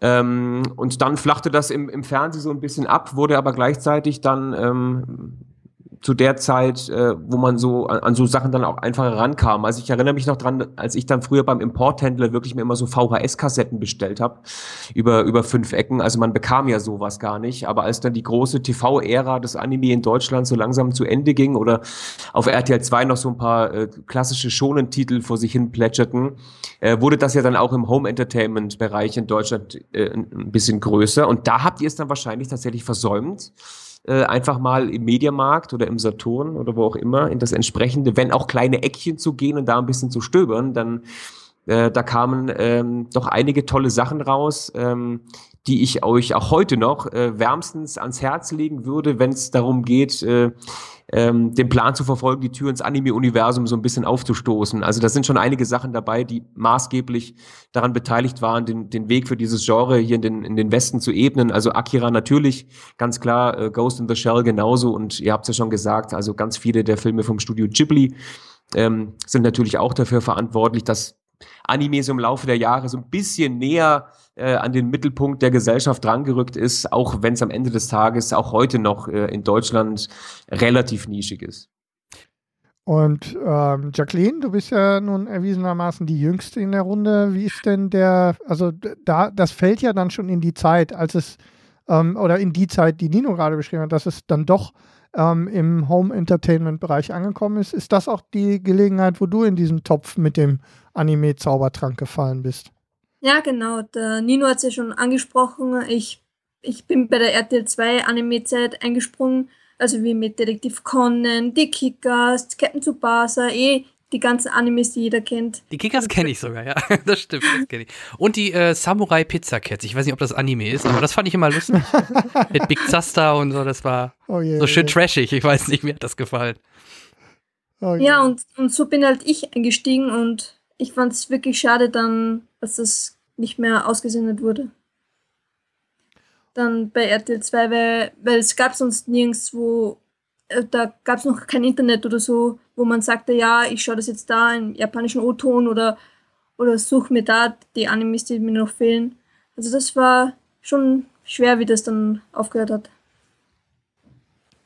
Und ähm, ja, die Frage ist jetzt, wenn ich äh, eine Einstiegsdroge suche, ähm, aus deiner Sicht, ähm, wo muss ich dann hin? Ähm, also meiner Meinung nach sind gute äh, Anime zum Einsteigen sind äh, einerseits Death Note, das ist, das ist nicht so lange und hat eine wirklich packende Story. Ähm, kurz zusammengefasst, da geht es um Light Yagami. Das ist ein Oberschüler, der, der sehr schlau ist, also sehr intelligent ist und eines Tages dann das, wie, wie der Anime heißt, Death Note findet. Und mit dem kann er, wenn er Leute reinschreibt und sich das Gesicht dieser Person vorstellt, kann er die Leute töten. Und das war ein richtig cooler Anime, kann ich jeden Einsteiger nur empfehlen. Das sagt auch Nino öfter, wenn, wenn er danach gefragt wird. habe hab ich, schon, ja. hab ich schon öfter gesehen. Ähm, ja, weil es eben so, so, also schon fast massenkompatibel einfach genau, ist. Also es ja. bedient sich eben nicht an zu vielen typischen Anime-Klischees. Das heißt, jemand, der noch nie ein Anime gesehen hat und dann Death Note schaut, wird auch nicht gleich abgeschreckt, äh, in Anführungsstrichen, von so, von so typischen Anime-Elementen, die man sonst halt als Fan nur versteht. Mhm. Und äh, ja, die, die Story ist halt wirklich, wirklich, toll, ja. Also es ist wirklich, ähm, ist wirklich ganz fantastisch. Es lässt zwar nach hinten raus dann so ein bisschen nach, also ja äh, aber gerade die, die, erste Hälfte, oder ist ja eigentlich die erste Staffel, die aus, aus zwölf Folgen, glaube ich, besteht, äh, genau. äh, wo Light dann äh, mit dem Detektiv L wirklich einen ganz markanten und cleveren äh, Gegenspieler hat. Das ist schon fantastisch. Also gerade so die ersten Folgen, was da passiert, ähm, ist unfassbar. Ein Katz-und-Maus-Spiel, wie man so ja. schön sagt. Echt eine tolle Serie. Ja, und zwischen, neun und, zwischen Folge 9 und zwischen Folge 12 konnte ich einfach, weil das waren so zusammenhängende Folgen, ich konnte da einfach nicht abschalten. Das war ja. so packend, ich musste dann sofort wieder die neue Folge gucken, weil, weil ich da nicht aufhören konnte, weil das so, was, so endet das? Und nee, ich musste jetzt weiter gucken, ich muss wissen, wie es weitergeht. Erster Anfall von Binge-Watching direkt. Ja. früher bei ja. Lost. ja, das ist mir in den ersten drei Staffeln Walking Dead so gegangen. Ja, ein anderer Anime, den ich auch noch für Einsteiger empfehlen kann, ist Blue Exorcist. Das habe ich in letzter Zeit äh, angefangen und habe nach zwei oder drei Tagen fertig geguckt. Das, das einer meiner gehört, würde ich sogar sagen, ist mein Lieblingsanime. Ähm, da geht es um einen Jungen, der ähm, in, der Syno Syno nee, in der Kirche aufwächst, der von einem Pfarrer halt, ähm, adoptiert wurde mit seinem äh, Zwillingsbruder und der dann erfährt, dass er der Sohn Satans ist. Und das ist ja schon mal eine gute Nachricht. Ne? Da kann so ein ich dachte erst, es wäre Daredevil, aber. und den Anime kann ich auch wärmstens empfehlen. Das ist ein Film oder eine Serie? Ah, aber nee, ein Anime, also eine Serie. Ja. Ach so. Habe ich Film gesagt? Genau. Nee, nee, nee. Nein, nein, nein. Wir versuchen nur zu verstehen, ähm, das wäre ja noch eins der nächsten Themen. Ähm, meines Erachtens nach, okay, Abgrenzung Manga-Anime ist klar, aber aber Manga ist, ist gezeigt. Genau. Das sind die Bücher, Genau. die Hefte, oder? Ähm, aber die, äh, die Sprechweise, ähm, für, mich ist, für mich ist Anime Anime. Ich habe aber festgestellt, wenn ich so ein bisschen versuche zu lesen, ähm, wird ganz oft ähm, in Artikeln, zumindest für mich, so fühlt sich das an, Anime im Moment tendenziell eher mit Serien assoziiert und nicht direkt mit klassischen Feature. Anime-Filmen. Genau. Nö, das ist eigentlich das Gleiche. Okay, also es wird, also es ist nur eine, nur eine Anime, ist der, die ich habe. Anime ist der Dachbegriff, mehr oder Okay. weniger, für einfach. Cartoons aus Japan. So, Ja. egal ob in Film oder in Serienform. Wobei der, wobei, wenn ich richtig liege, der Japaner nicht nochmal eine spezielle äh, Kunstform abgrenzt, sondern alles gezeichnete Anime nennt, richtig? Im Gegensatz zu uns, wo wir es tendenziell eher mit dem japanischen Zeichentrick oder Animationsfilm verbinden. Äh, das ist, das ist richtig, ja, Okay, genau. Dann habe ich ja doch schon was gelernt. Das ist richtig, genau. Also es gibt, streng genommen gibt es neben den, es gibt klassische Anime-Serien ähm, und auch da gilt es dann zu unterscheiden zwischen Titeln wie Death Note oder Blue Exorcist, den die äh, Jacqueline eben genannt hat. Das sind dann klassische Serien, die in den Anime-Seasons laufen. Also es starten pro Jahr vier neue Anime-Seasons ähm, und da gehen dann immer neue Serien an den Start und die haben in der Regel immer so um die 24 Folgen. Ähm, dann gibt es so Longtail-Serien wie beispielsweise äh, Detective Conan, äh, hat die Jacqueline ja vorhin auch schon genannt, oder One Piece, äh, Naruto, äh, Bleach und so weiter und so fort. Die gehen dann äh, sehr, sehr lang. Ähm, und äh, dann gibt es eben die Filme und als drittes gibt es dann noch die sogenannten OVAs. Das steht für Original Video Animation. Das sind quasi ähm, meistens auch Filme, die aber nicht im Kino erscheinen, sondern einzig im Home Entertainment. Schon wieder Das was heißt also andersrum, in Japan erscheint jeder oder fast jeder Anime-Film im Kino. Wenn nicht, ist er ein OVA. Genau, eine OVA, genau. Ein richtig. OVA. Mhm. Ja, ja. Eine. Also das sind so die drei, das sind so die drei ähm, Sparten unter dem Dachbegriff des Anime, genau. Und ähm, ja, jetzt haben wir, ja, das deutete sich gerade schon an, ähm, so ein bisschen, aber ähm, so richtig durchschaut habe ich es nicht. Wie ist die aktuelle ähm, Situation in Deutschland? Also ähm, ist es immer noch so, dass äh, viele junge Menschen in Beschaffungskriminalität abdriften? oder ist, meine, ich gehe ja, wenn ich durch die Buchhandlung gehe, also und, und, und so die Versorgung zumindest an, an bedrucktem Papier scheint ja recht gut Ja. zu sein. Ähm, Ja, also das hat sich, also es ist ein ganz großes Thema. Ich versuche es einigermaßen kurz zu machen. Also grundsätzlich im Home Entertainment Bereich ist es so, dass Anime tatsächlich im Moment, wenn ich richtig informiert bin, das einzige Segment ist, das tatsächlich wächst. Also da geht äh, einiges, ähm, was auch der Tatsache geschuldet ist, dass die ähm, hiesigen Publisher da im Moment wirklich ähm, viel Geld für Lizenzen ausgeben. Also die größten sind so KC, wie gesagt, in Berlin. Dann haben wir KSM in Wiesbaden, die in letzter Zeit ähm, sehr viel gemacht haben. Dann gibt's Universum, ähm, die beispielsweise auch die Ghibli-Filme hier in Deutschland vertrieben haben. Dann gibt's noch Peppermint, die auch in München sitzen. Äh, und dann gibt's noch ein paar kleinere ähm, Publisher mit, mit Nippon Art oder mit, mit Filmkonfekt. Und dann war's das aber eigentlich schon so ungefähr. Aber die, die sorgen dafür, dass im Home Entertainment äh, Bereich da einiges passiert. So und dann gibt es und das ist gerade tatsächlich auf dem Vormarsch, ufert meiner Meinung nach sogar so ein bisschen aus, gibt es ähm, extrem viele legale äh, ähm, Streaming-Seiten inzwischen. Ähm, federführend ist hier Crunchyroll. Ähm, die das Modell auch schon in Nordamerika vorgemacht haben. Die kaufen tatsächlich Lizenzen im ganz großen Stil ein, ähm, bieten das aber auch zu einem sehr fairen Preis an. Also tatsächlich eigentlich kostenlos, wenn man in Kauf nimmt, die äh, Serien in SD zu schauen und mit kurzen Werbeunterbrechungen. Alternativ kann man dann auf Premium upgraden äh, für ein paar Euro im Monat. Und dann gibt es aber noch ganz viele andere Webseiten, äh, wie Netflix zum Beispiel, die auch mit, ähm, äh, mit Full Metal Alchemist Brotherhood, mit, äh, ich weiß gar nicht, was da noch Seven alles war. Deadly Sins. Seven Deadly Sins, Fate Zero. Also die Genau. bereichern da auch schon ihr Angebot äh, und da kommen noch ganz viele andere dazu. Ja? Also das Angebot ist riesengroß, auch das legale Angebot ist, ist riesengroß. Im Fernsehen, im Free TV passiert nach wie vor äh, nicht allzu viel. Also Pro7 Max startet da immer mal wieder den Versuch, das so ein bisschen in den Mittelpunkt zu rücken. Klappt halt so semi gut. Es gibt Serien, da funktioniert das. Zum Beispiel One Piece, wir haben ja vorhin schon drüber gesprochen, aber alles, wo One Piece draufsteht, funktioniert. Das ist halt einfach wahnsinnig beliebt. Ähm, aber dieser, dieser Wachstum ähm, an legalen Streaming-Portalen hat jetzt in letzter Zeit auch so ein bisschen dazu geführt, dass die sogenannte Fansubber-Szene so ein bisschen äh, nachlässt. Ähm, weiß nicht, ob euch das was sagt, Fansubs? Mhm. Ähm, Äh, Überse äh, genau, selbstgemachte Übersetzung, ne? Genau. Subs, ja. Ja, ich kenne das, ich kenne das, hätte ich später nochmal aufgemacht, das Thema, aber dann zumindest äh, ähm, kann man da schon mal, ich kenne tendenziell eher quasi, also Fansub ist das eine, aber ich kenne auch den Teil, der mit, Sam, mit Fandub ähm, äh, selbst übersetzte und produzierte Intros und so weiter zu Serien Ja. macht.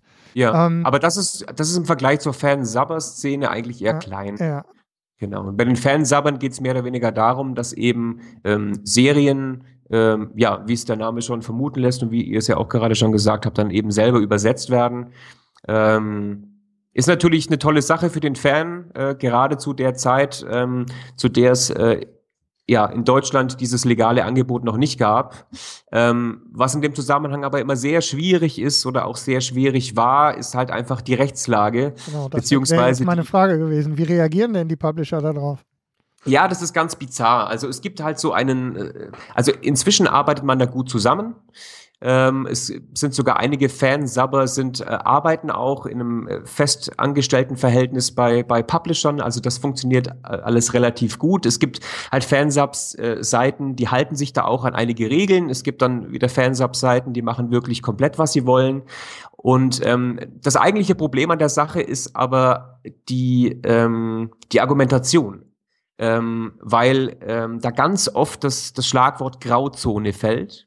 Ähm, also ganz viele Fans aber sagen, das, was wir machen, das ist eine Grauzone und das ist es halt einfach nicht. Und das ist teilweise so ein ganz, äh, so eine ganz verquerte Meinung, die da einige Leute haben und mit der sie dann auch hausieren gehen. Also da herrscht dann ganz viel gefährliches Halbwissen, weil am Ende des Tages ist es nun mal einfach so, dass die Fansabber zumindest in der Regel ähm, nicht die Rechte an der Lizenz haben, an Bild und Ton. Sprich, sie dürfen ähm, mit diesem Material nichts machen. So. Ja. Und das, ähm, das Konsumieren ist wohl ähm, legal, äh, das Verbreiten ist aber illegal. Ähm, aber das wollen halt viele nicht sehen und ähm, argumentieren dann aber immer mit dieser, mit dieser Grauzone, mit diesem Grauzonen-Statement, was ich halt so ein bisschen, so ein bisschen schräg finde. Und um das noch zu toppen, also es gibt einen so, einen- so einen Fansabber-Kodex, der besagt, wenn eine Serie für Deutschland lizenziert wurde, dann greift dieser Kodex und dann sagt der Fansabber, okay, dann subben wir diese Serie nicht mehr, weil damit könnten wir dann dem Publisher schaden. So. Ähm, und das geht aber so weit, dass es einige Leute gibt, die sagen, oh, jetzt hat der böse Publisher XY meine Serie Z gekauft, jetzt kann ich die nicht mehr umsonst gucken. Mhm. So, und das ist dann halt, das ist dann Ja. schon schwierig. Also wenn jemand wirklich dann die Meinung hat, oh, aufgrund dieses, dieses Kodex, den ich sowieso ziemlich fragwürdig finde, ähm, kann ich jetzt, äh, kann ich jetzt die Serie nicht mehr gucken, weil die irgendwo illegal angeboten wird, sondern bin quasi jetzt dazu gezwungen, die bei der Firma in Form von einer DVD, einer Blu-ray oder einem, einem Stream ähm, auf legalem Wege zu bezahlen. Pff, Ja, ähnlich schräg ist das, also das bricht für mich doch schon vorher, also der Schaden ist da auch schon vorher entstanden. Richtig. Weil das, Genau. ähm, die, die Serie ist nicht, äh, ähm, nicht lizenziert in Deutschland, dann darf ich sie fansubben. Das heißt, den Schaden kann ich vorher machen, wenn sie dann, ähm, weil dann wird sie ja hier verbreitet und in der ähm, vermeintlich in Anführungszeichen Fansynchro hier konsumiert und dann vermutlich eben nicht mehr oder weniger ähm, zu dem Zeitpunkt, wenn sie denn dann ähm, ja. legal dann hier irgendwie zu kriegen ist. Zumindest ist das mit Sicherheit auch ein Teil der, des Missverständnisses an dieser Stelle und ja. eben die Tatsache, dass der Schaden dann eben schon entstanden ist. Also ich finde es wahnsinnig schade. Ich sage auch immer wieder äh, im Rahmen dieser Diskussion, die halt auch äh, sehr oft dann sehr schnell sehr hitzig wird, dass ich niemand bin, der jetzt irgendwie mit dem Finger auf Leute zeigt und sagt, ihr bösen, bösen Fans, aber was ihr da macht, ist nicht gut. Also das will ich mir nicht anmaßen. Äh, und ich möchte auch in dem Zusammenhang sagen, dass ich es ganz klasse finde, wie viel Herzblut ähm, in diese Fanser-Projekte teilweise fließt. Also da können sich tatsächlich einige professionelle Firmen eine Scheibe von abschneiden, wie toll die Sachen übersetzt sind, wie viel Wert da auf kleine Details Details gelegt wird, von der Schriftart bis hin zu irgendwelchen Spielereien.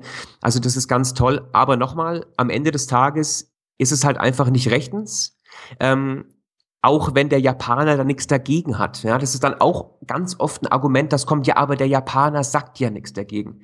Äh, ich sag dann immer, ja, wenn jetzt jemand in eine Bäckerei irgendwie geht und ein Brötchen klaut und der Bäcker aber nichts sagt, dann ist das ja noch nicht legal. Ja, ja dann denkt sich der Bäcker, entweder, keine Ahnung, wenn ich den jetzt ähm, von der Polizei abführen lasse, steht morgen der nächste im Laden. Also das bringt mir ja nichts.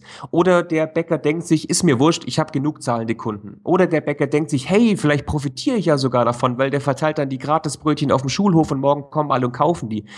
Kann alles sein, aber am Ende des Tages ist es halt trotzdem nicht legal, halt ein Brötchen zu klauen. Und äh, ähnlich ist es eben mit dieser ganzen Fansub-Thematik und nochmal, das finde ich dann halt so ein bisschen schade, ähm, wenn es dann Leute gibt, die so gar nicht bereit sind, so ein bisschen von ihrem Standpunkt abzurücken, denn ich bin der Meinung, dass man den Fansabbern von Publisher-Seite her sehr entgegenkommt ähm, und dass man die sowieso ähm, schon äh, sehr großzügig schalten und walten lässt. Ähm, und es gibt aber, und das muss man auch sagen, es gibt aber auch wirklich genug, ähm, die das sehr ähm, die das sehr ähm, ehrlich und sportlich beäugen und dann durchaus wissen und das auch sagen, dass das, was sie da tun, jetzt nicht vielleicht das Gelbe vom Ei ist ähm, und das, sich das dann auch eingestehen. Und wenn das so ist, ist ja, finde ich es dann halt auch in Ordnung. Ne? Wenn dann einer ja. sagt, okay, ja, ist jetzt nicht so geil, aber irgendwie, ich wollte jetzt unbedingt äh, den Fans von Serie X hier die Möglichkeit geben, das Ding auch schon zu sehen, bevor sie dann mal in 20 Jahren lizenziert wird. Ist ein schwieriges Thema. Ja, ich, aber das, was du sagst mit dem Herzblut, dass die Fans da reinstecken, habe ich am eigenen, äh, im eigenen Alltag erlebt. Eine ehemalige Kollegin von mir, ähm, steckt sehr tief in der Cosplay-Szene, eben auch in dieser Fan-Dub. Also sie machen halt Intros und so. Ähm, viel machen da auch Workshops auf den, auf den, den, äh, auf den Conventions und solche Sachen, stecken da also immens Zeit und Geld und, und, ähm, und, und Herzblut rein, was bei ja. einigen Ausmaßen, die das annimmt, für mich durchaus schwer zu verstehen ist aber äh, mir immer auch gleichzeitig den Respekt abnötigt, mit wie viel Energie die da dran sind. Mhm. Wo wir bei dem Thema Synchronisation sind und ein bisschen mehr aus der Fansicht, die ich bei, bei Feini sehe, wie ist denn überhaupt mit der Synchronisation? Also, ähm, wie wird konsumiert? Ist das eher vor allem jetzt auch, du hattest es in die Notizen geschrieben, ähm, die du uns äh, vorab eingereicht hast. Wie sieht es wie sieht's mit den äh, mit der Qualität und so weiter der Synchronisation aus. Vor allem die Intros sind ja dann auch offensichtlich immer wieder ein Thema. Höre ich aus der ganzen Diskussion ich raus. Nur bei Captain Future gab es ein extra, also der Soundtrack, den wir ja. kennen, ist nur in Deutschland. Genau. Ne? Genau, da, darauf zielt meine Frage ab. Wie ist das mit der, mit, mit der äh, Europäisierung von, von Anime und Anime-Serien? Um, ähm, also es gibt ja zwei verschiedene. Zum Beispiel bei Dragon Ball, wo die Leute sagen, die Synchro ist tausendmal besser, also besser oder gefällt Ihnen mehr wie die japanische, weil zum Beispiel im Japanischen wird die, äh, die ganze, fast die ganze Goku-Familie von einer Frau gesprochen und, und das mögen halt viele Leute halt nicht und dadurch mit Tommy Morgenstern und David Anton, was wir alle schon besprochen haben, äh, finden die Leute perfekt oder einfach besser wie in, Jap äh, in der japanischen O-Ton. Darf ich da ganz kurz einhaken? Ja, klar. Bloß für, für einen Satz. Ich glaube aber, dass das auch ein Stück weit einfach einen nostalgischen Hintergrund hat. Also, dass ja, genau. ähm, das die Leute sind mit diesen Sprechern, mit diesen Serien groß geworden und deswegen wollen sie die haben. Und ich glaube, ähm, auch wenn ähm, der Tommy und der, und der David ähm, da eine ganz tolle Arbeit leisten, ist da, glaube ich, die Qualität der Synchro zweitrangig, sondern hier geht es tatsächlich eher um eine Nostalgie. Das war's schon. Ja, ich finde ich es ja auch zum Beispiel als no, ich habe ja auch, finde auch bei, der, bei Kai ist, ist, das fühlt sich nicht, nicht richtig an wie Dragon Ball. Äh, man ist das halt gewohnt mit, mit, mit den alten Sprechern und, und ich mag das auch zum Beispiel nicht jetzt nur bei Dragon Ball nicht, sondern auch generell, wenn ein Lieblingsschauspieler oder so von mir eine Synchro-Stimme äh, hat, die perfekt zu ihm passt und dann im nächsten Film hat er eine andere, das ähm, sowas finde ich komisch oft auch. Also habe ich das richtig verstanden? Also wir sind ja in Deutschland relativ verwöhnt mit Synchronsprechern, weil wir halt in so einem Synchronland schlechthin sind. Ne? Guck rüber nach Holland, da wird nichts, fast nichts synchronisiert. Äh, da wird im englischen Original mit deutschen, äh, mit holländischen Untertiteln dann die Sachen gezeigt. Also habe ich so richtig verstanden, dass in Japan sogar die Animes sehr häufig nur von ein, zwei oder von, von also dass eine Person sehr viele Charaktere spricht? Nee, ist das, das gängig oder war nee, das jetzt das war, nur ein Beispiel? Das ist, nee, das, das ist tatsächlich eine Ausnahme, ja. Okay. Ja, weil zum Beispiel sie, also die japanische Sprecherin von der Goku-Familie, die hat halt das mit dem, also der, äh, ich kann nicht bringen, ähm, zum Beispiel bei jedem, jeder Pressekonferenz muss sie einmal das Kamehameha machen, weil das so präzise für sie ist, also so ein Markenzeichen, dass, weil die, weil die meisten von der Goku-Familie das Kamehameha halt machen, dass sie die dann übernommen hat, auch zum Sprechen.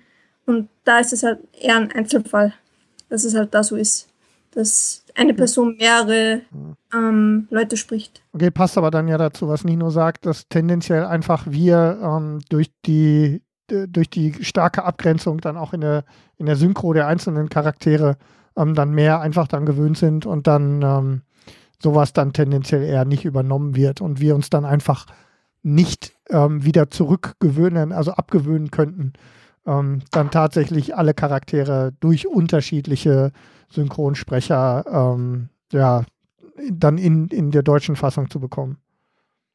Und ähm, korrigiert mich, wenn ich falsch liege, gerade vielleicht weiß das Nino. Ich habe mal gehört, dass oft auch Animes für den deutschen Markt sehr stark noch geschnitten werden. Ich weiß nicht, sogar Mila Superstar oder so, dass da manchmal Folgen die Hälfte rausgeschnitten wird. Wo, wo hängt das denn zusammen? Wird das immer noch gemacht? Ist das so ein Relikt aus der Vergangenheit oder ähm, oder ist das, ist das Material, oder oft habe ich auch mal gehört, dass viele Serien, die bei uns dann im Nachmittagsprogramm laufen, eigentlich für Erwachsene gewesen waren, mhm. dass man die so runtergeschnitten hat, dass man es dann halt, weil bei uns Zeichentrick, ergo Kinder, im Nachmittagsprogramm spielen kann. Oder hängt, hängt das damit zusammen, oder? Ähm, also da geht es tatsächlich nur um die Ausstrahlungen im Fernsehen und es war eine ganze Weile so, dass da viele Sachen geschnitten wurden. Ähm, da ging es halt um Serien wie Naruto, wie One Piece. Mhm. Ähm, und ähm, das wird ja Sendern wie RTL 2 heute noch vorgeworfen, also dass man sie hätten Anime kaputt gemacht. Ähm, aus der Sicht eines ähm, TV-Senders ist das aber halt nun mal einfach eine ganz logische Konsequenz. RTL 2 hatte damals zwei Optionen. Entweder sie zeigen Anime ungeschnitten, irgendwann um 22 Uhr, mhm. oder sie adressieren Anime eben nun mal an die Kids, äh, zeigen das in geschnittener Form im Nachmittagsprogramm. So, die Erfolgschancen, dass das nachmittags viel besser funktioniert, wenn die Kids nach Hause kommen, äh, nach der Schule und sich das anschauen, ähm, sind natürlich wesentlich höher, als das dann irgendwann um 22 Uhr zur Blockbuster-Zeit zu zeigen. So, und deswegen hat man aus meiner Meinung nach nachvollziehbarer Sicht gesagt, wir setzen hier die Schere an mhm. äh, und schneiden halt die Sachen. Ähm, Ganz witzig finde ich in dem Zusammenhang, dass sich heute wahnsinnig viele Leute darüber aufregen, äh, was RTL 2 damals einfiel, diese Serien zu schneiden. Komischerweise, als ich mir das damals angeschaut habe, dann war es erstens mal so, dass ich super froh war, dass es überhaupt einen TV-Sender gab, äh, der Anime ausgestrahlt hat. Und zweitens war mir das damals nicht bewusst, mhm. dass das geschnitten war. Und drittens wäre es mir ehrlich gesagt auch völlig egal gewesen. Deswegen bin ich der Meinung, dass da auch irgendwie ganz viel Wichtigtuerei dabei ist bei den Leuten, die halt heute sagen, RTL RTL 2 hat damals Anime ja, kaputt Nerd. geschnitten. Das ist halt irgendwie Blödsinn. Und das sage ich jetzt nicht, weil ich ein Format für RTL 2 produziere, Nein, ja. sondern weil es halt wirklich, es ist halt einfach albern. Ja. RTL ja, 2 war eine ganze Weile mit Serien wie Digimon, wie Pokémon, wie äh, mhm. Yu-Gi-Oh!, wie Detective Conan, One Piece, Naruto, Dragon Ball und so weiter der einzige Sender in Deutschland, auf dem man sich umsonst coole Anime-Serien, coole synchronisierte Anime-Serien mhm. anschauen konnte. Und ähm, nochmal, ich kann den Schritt aus einer rein wirtschaftlichen Sicht absolut nachvollziehen. Ich wollte ähm, sagen. Genau andere, anders hätte das überhaupt nicht funktioniert. Und hätte, hätte man mich vor 10, 15 Jahren, äh, als Digimon hier zum ersten Mal ausgestrahlt wurde, vor die Wahl gestellt, ob ähm, ich jetzt entweder eine Anime-Serie nachmittags sehen möchte, geschnitten, oder aber ähm, spät nachts ungeschnitten, ähm, auf die Gefahr hin, dass sowas dann um zwei Uhr nachts läuft, dann hätte ich gesagt, nee, also dann verzichte ich lieben gerne auf die, auf die drei Szenen, in denen da jetzt ein bisschen Blut spritzt, ähm, in besagten Dragon Ball-Kämpfen oder One Piece-Auseinandersetzungen. Ähm, und schaue mir das mit Kussland am Nachmittag an. Aber also dieses ganze Ding, das was geschnitten wird, das war wie gesagt damals nur im Fernsehen. Die ganzen Sachen, die heute rauskommen ähm, im Home Entertainment Bereich, die sind natürlich ungeschnitten. Die werden aber auch genauso produziert. Also es gibt ja, weil ich habe gelesen, darum, darum geht es, glaube ich, auch ein bisschen. Ich habe ja ähm, ein bisschen versucht, mich äh, äh, mir ein bisschen was anzulesen. Und äh, insgesamt im Verhältnis zum, zu der klassischerweise hier in Europa oder in Deutschland produzierten Animationsserie, wie Jan gerade sagt, eben die ja tendenziell eher bei Anime immer hier den, den Verdacht erhegt, äh, dass man äh, erregt, dass man, äh, dass sie für Kinder oder für tendenziell das junge Publikum gemacht ist, ist die ein nicht unwesentlicher Teil der Produktion in Japan, sagen wir mal, na, nicht zimperlich auch was ähm, Das stimmt, ja. erotische Anspielungen angeht, was Das stimmt. Gewalt angeht. Jetzt kommt ein Und so interessantes Thema. Ähm, Das stimmt. ja, ich, ich wollte halt- noch gar nicht in Richtung Hentai, sondern grundsätzlich, sondern grundsätzlich eher, dass mehr akzeptiert wird, auch für das jüngere Publikum, als das hier in Deutschland der Fall ist. Ja, das, das stimmt. Ich meine, Anime ist halt in Japan unglaublich breit gefächert. Es gibt halt tausend Genres. Es ist halt vergleichbar einfach mit der hiesigen oder mit der westlichen Filmindustrie. Ne? Also ich meine, die, die Realfilmbranche in Japan ist vergleichsweise klein. Ähm, da ist halt einfach Anime das große Ding. Und ja, natürlich gibt's da Hentai und ja, natürlich gibt's da Splatter, Horror, aber, aber es gibt eben auch Science Fiction, Fantasy, äh, Slice of Life, Comedy, ähm, alles Mögliche und viele Kinderserien und viele Serien für Erwachsene. Und ja, natürlich in Deutschland wird Anime halt immer noch in diese zwei Klischeeschubladen gesteckt. Also man assoziiert es halt einfach immer noch entweder mit Kinderkram oder mit dann äh, Tentakel-Pornokram, äh, was halt unglaublich schade ist Ja. und was dem Ruf oder was diesem ganzen Genre einfach nicht gerecht wird. Schön ist, dass ihr in dem Moment, wenn du sowas sagst, ihr das Gesicht von Jan nicht sehen könnt, der dann aufblüht, wenn es genau so Jetzt übertreiben wir nicht. Ähm, was, aber, was aber ein schönes Thema ist. Aber da gibt es ja auch immer die Klischees, ne? Mit, mit Schulmädchen in, in knappen äh, Röcken, dass da Ja, und scheinbar. diese Klischees werden ja auch bedient. Ja. Also ich musste vorhin so ein bisschen schmunzeln, als die Jacqueline sagte bei ihrer Inhaltsbeschreibung zu Death Note, ja, der Light Yagami, das ist ein Oberschüler. Das ist halt generell, es ist irgendwie immer ein Oberschüler. Ja, Mhm. Oftmals ist es dann halt der der immer am Oberschüler. Fenster sitzt. Ja, äh, ja, genau, der immer in der letzten Reihe am Fenster sitzt, was aber übrigens ähm, äh, äh, gar kein gar kein inhaltliches Stilmittel ist, äh, so als Fun Fact, sondern äh, oftmals sitzt der Protagonist im Schulzimmer immer ganz hinten, ähm, um sich einfach Arbeit zu sparen, weil man dann einfach eine Wand hinter ihm malen muss und nicht nochmal Ja. irgendwie zehn Sitzreihen. Das nur nebenbei. Ah, Ja, Ja, aber das bei der, ja, bei der Animation kann man das gut berücksichtigen, Ja, wenn, ja. man nur, wenn der Vordergrund gleich bleibt und man nur eine, eine Farbfläche dahinter hat. Aber um das nochmal aufzugreifen, natürlich werden diese Klischees bedient und natürlich ist es für jemanden wie mich, der versucht, die Flagge für das Anime-Genre hochzuhalten, ist es natürlich oftmals nicht einfach, das zu verargumentieren, wenn mir dann jemand plötzlich einen Film unter die Nase hält, wo irgendwie zwei 13-jährige Geschwister miteinander schlafen. Ähm, blöd, ja. Äh, ich finde das halt irgendwie auch nicht gut. Ich finde das auch Mhm. verwerflich. Aber ähm, es ist einfach nur mal, nun mal äh, Teil dieser, dieser Anime-Kultur. Das ist eben in dieser Kultur verwurzelt. Es gibt die Nachfrage nach solchen Sachen. Und die ist nicht klein in Japan. Ähm, es gibt viel, viel Hentai. Ähm, aber nochmal, und das sage ich in dem Zusammenhang auch immer wieder, Hentai ist halt genauso ein Genre im Anime wie Porno ein Genre in der Filmindustrie Ja, ja, ist. eben. Und wenn man hier sagt, ähm, ja, ich stehe auf Filme, dann sagt ja kein Mensch Filme, das ist doch das mit den Titten. So. Aber Ja. wenn, Ja. wenn ich sage, ich stehe auf Anime, dann sagt, sagt Ja, komischerweise das das jeder mit den zweite großen Anime, Augen und das den ist doch das mit den. Titten. Ja, genau. Und das finde ich halt so wahnsinnig schade, dass man dann Ja. irgendwie alles andere ausklammert. Vor allem in einem Land, ich glaube, wir haben nach Nordamerika die zweitgrößte Nachfrage, was, was, was Pornoinhalte betrifft. Also da sollte man sich vielleicht erstmal so ein bisschen bedeckt halten und informieren ähm, Mhm. und Anime eben nicht halt sofort immer in diese Schublade stecken. Denn niemand kann mir erzählen, äh, wenn er sich so einen Film wie Prinzessin Mononoke oder auch äh, was weiß ich, es gibt so viele tolle Sachen, die letzten Glühwürmchen oder generell alles vom Studio Ghibli oder so Science-Fiction-Klassiker wie Akira. Wenn man sich sowas mal anschaut, dann kann mir keiner erzählen, der, ähm, der diese Vorurteile hat, dass der nach dem Film immer noch sagt, okay, Anime ist wirklich nur Schweinkram oder Kinderscheiß. Absolut. Und genau Und- da, ja, entschuldige, Fanny.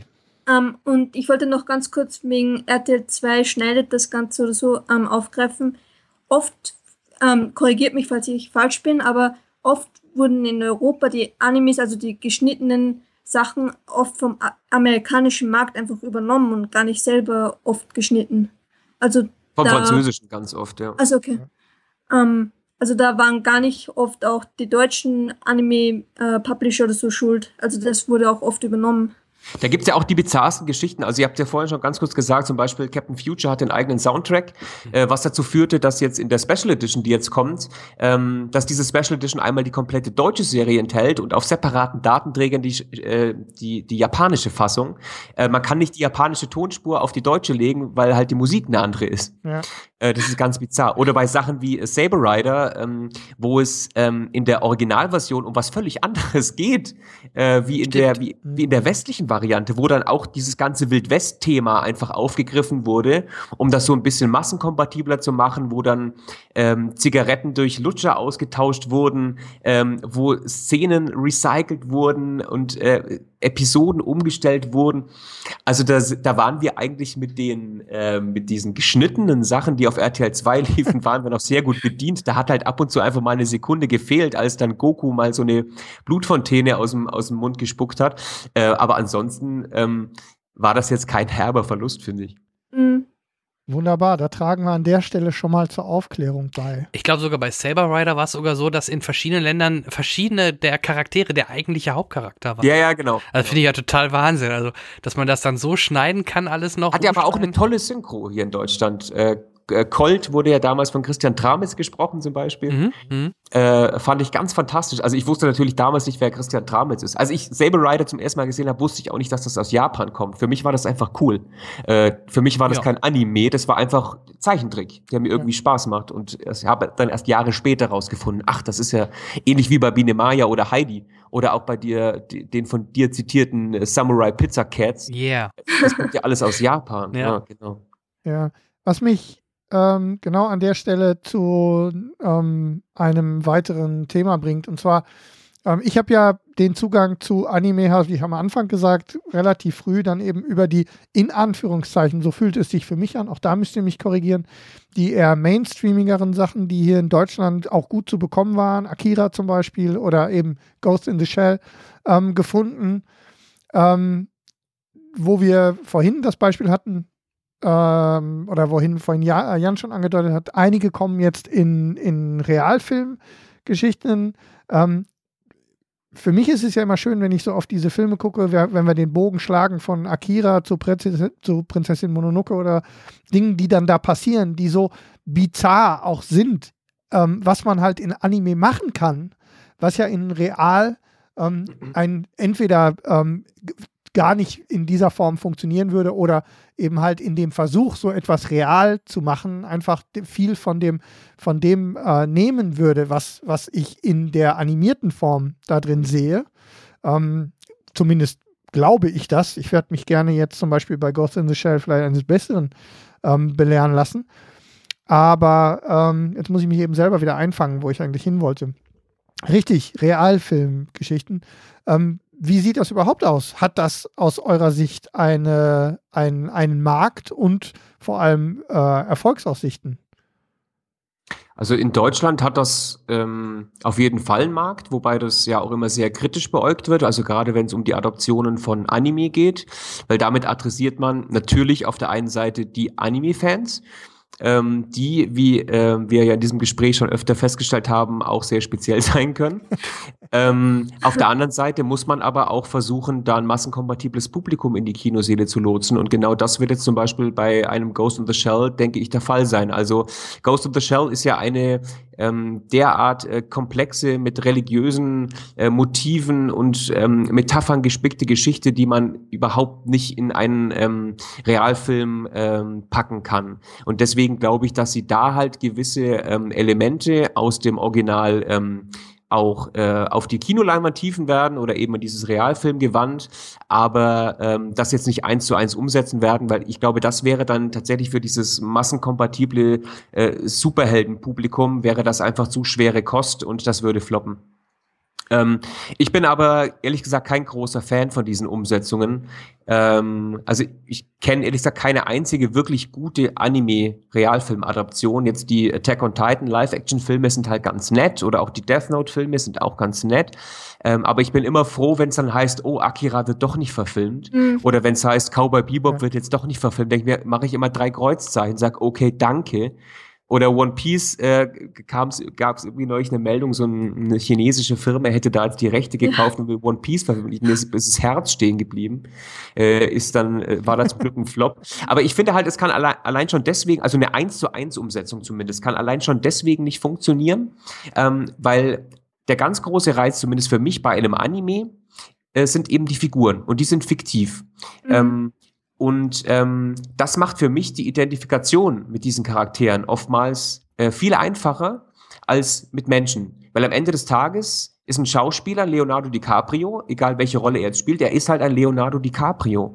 Und ähm, er ist ein Mensch, der in eine Rolle schlüpft. Und bei einem Anime hast du eben einfach eine komplett fiktiv kreierte Figur, die zwar nur gezeichnet ist, aber die deswegen ähm, meiner Meinung nach oftmals viel zugänglicher ist als so ein Schauspieler, den man, ich habe ja vorhin Tommy Lee Jones ernannt, ich kann Tommy Lee Jones nicht mehr für voll nehmen. Ich finde den Menschen unfassbar sympathisch, aber ich finde, er ist einfach so verbraucht, der hat so viele Rollen gespielt, er, funktioniert für mich einfach nicht mehr. Und in einem Anime hast du dann halt einfach eine, ähm, eine individuell oder speziell dafür entwickelte und erschaffene Figur, der du dann auch äh, die Motivation, ähm, die glaubhafte Motivation leichter abnimmst und mit der du dich dann vielleicht auch besser identifizieren kannst, als mit so einem abgegriffenen Schauspieler.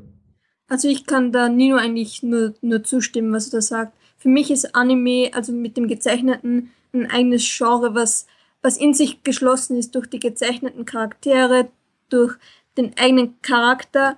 Und meiner Meinung nach kann das ein Schauspieler nicht wirklich so rüberbringen. Ist, ähm, ist ein ähnliches ich, Problem wie bei Videospielverfilmungen. Ne? Also genau. bei Max Payne konnte ich Mark Wahlberg auch einen Max Payne nicht abnehmen. Also, das stimmt, ja. ja? Also, ja. ganz, also ganz schlimm wird's halt auch bei Buchverfilmungen, finde ich teilweise. Also ich bin großer Fan der, ähm, der Dark Tower, des Dark Tower-Zyklus. Mhm. Und da kursierten ja auch immer wieder Gerüchte um eine mögliche Realverfilmung und da ging es ja dann irgendwie drum, also es gab ja dann auch mal die Idee, eine Serie zu machen und zusätzlich noch einige Filme, um wirklich dieses ganze komplexe Konstrukt äh, irgendwie wiederzugeben. Und jetzt kommt ja dieser Realfilm genau. und äh, Roland, also der Protagonist, ihr werdet die Geschichte wahrscheinlich alle kennen, wird von Idris Elba gespielt, mhm. ähm, ja. der, der halt ein Schwarzer ist. Jetzt muss man, ja, es werden wahrscheinlich einige aufschrecken. Ja, oh Gott, jemand, die Debatte hat er schon mit Ja, ja, zweimal der Atemstillstand. Nein. Ja, nein, natürlich habe ich nichts gegen Schwarz. Um Gottes Willen, ich halte das Elba auch gegen Schwarz. wir haben es wir aufgenommen. Ja, ich halte ihn auch für einen ganz, nein, nein, die Diskussion tollen, ist klar begnadeten Schauspieler. Ja. Mhm. Ähm, aber es wäre jetzt andersrum genauso, wenn die, die, die, die Figur Susanna, die eben im Buch eine Schwarze ist, mit die jetzt von der Weißen gespielt werden mhm. würde. Ja, wäre genau das Gleiche. Also um das abzufedern für all diejenigen, die jetzt nur darauf warten, dass ich hier wieder irgendwas erzähle, auf das man draufspringen kann. Ja. Ähm, aber das ist halt irgendwie schwierig. Also man baut sich halt über Jahre hin, baut man sich ja ein Bild von so einer Figur auf. Eben von diesem Revolvermann, der irgendwie halt so ein verlebter Cowboy-Typ mit zerrissenen Jeans und, und mit altem Holzfällerhemd ist und einfach völlig fertig aussieht. Und dann kommt halt da so ein ähm, Idris Elba, ähm, dann irgendwie auch noch mit so einem, mit so einem Ledermantel und irgendwie, es bricht halt alles, es, es bricht mhm. halt irgendwie alles zusammen und man versteht das alles gar nicht und es passt irgendwie gar nicht zueinander. Und deswegen ähm, bin ich eben auch kein großer Fan von, von Realfilmumsetzungen, zumindest wenn es tatsächlich um eine 1 zu 1 Adaption geht. Wenn das eine Neuinterpretation ist, bei der man eine gewisse, ein, ein gewisses Universum, wie jetzt bei Ghost in the Shell oder wie bei, äh, beim Dark Tower als Vorlage nimmt, finde ich das cool. Aber eine 1 zu 1 Umsetzung muss dann eben auch 1 zu 1 liefern und das klappt halt meistens nicht. Ja, also ich finde auch zum Beispiel beim Buch oder so, wenn man jetzt zum Beispiel einen Charakter vorgeschrieben hat, der sieht so und so aus, okay, dann kann man das ja verfilmen. Aber wenn man nicht genau weiß, wie, wie ein Charakter aussieht und man sich selber spinnt, okay, das sieht so aus und der hat diese Haare und so, und dann wird das auf einmal verfilmt, das, ich, ich finde, Bücher sollen Bücher bleiben, Anime sollen mit den Charakteren so bleiben, wie, weil man zum Beispiel der Leute in den äh, Realverfilmungen oder auch der Son Goku in Realfilm, die, die sehen nicht so aus und das macht das ganze Bild, von, was man von dem Charakter hat, ähm, kann man nicht eins zu, äh, kann man nicht wiedergeben. Das geht einfach nicht und ich finde, das funktioniert auch nicht.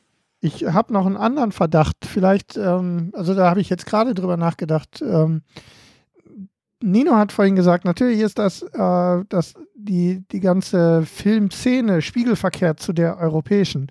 Das heißt, ähm, viel, ähm, viel Geld, viel Produktionspotenzial ähm, geht in die Anime-Filme. Wenn ich mir die auch schon jetzt ähm, äh, oft zitierten ähm, Miyazaki-Filme angucke, die sehr vielschichtig, mit sehr viel Hintergrund, mit sehr viel, auch sehr viel Zeit Geschichte erzählen, viel, ähm, viel Story, ähm, viel Botschaft im Hintergrund ähm, transportieren, einfach weil ich die Zeit, weil ich das Volumen habe.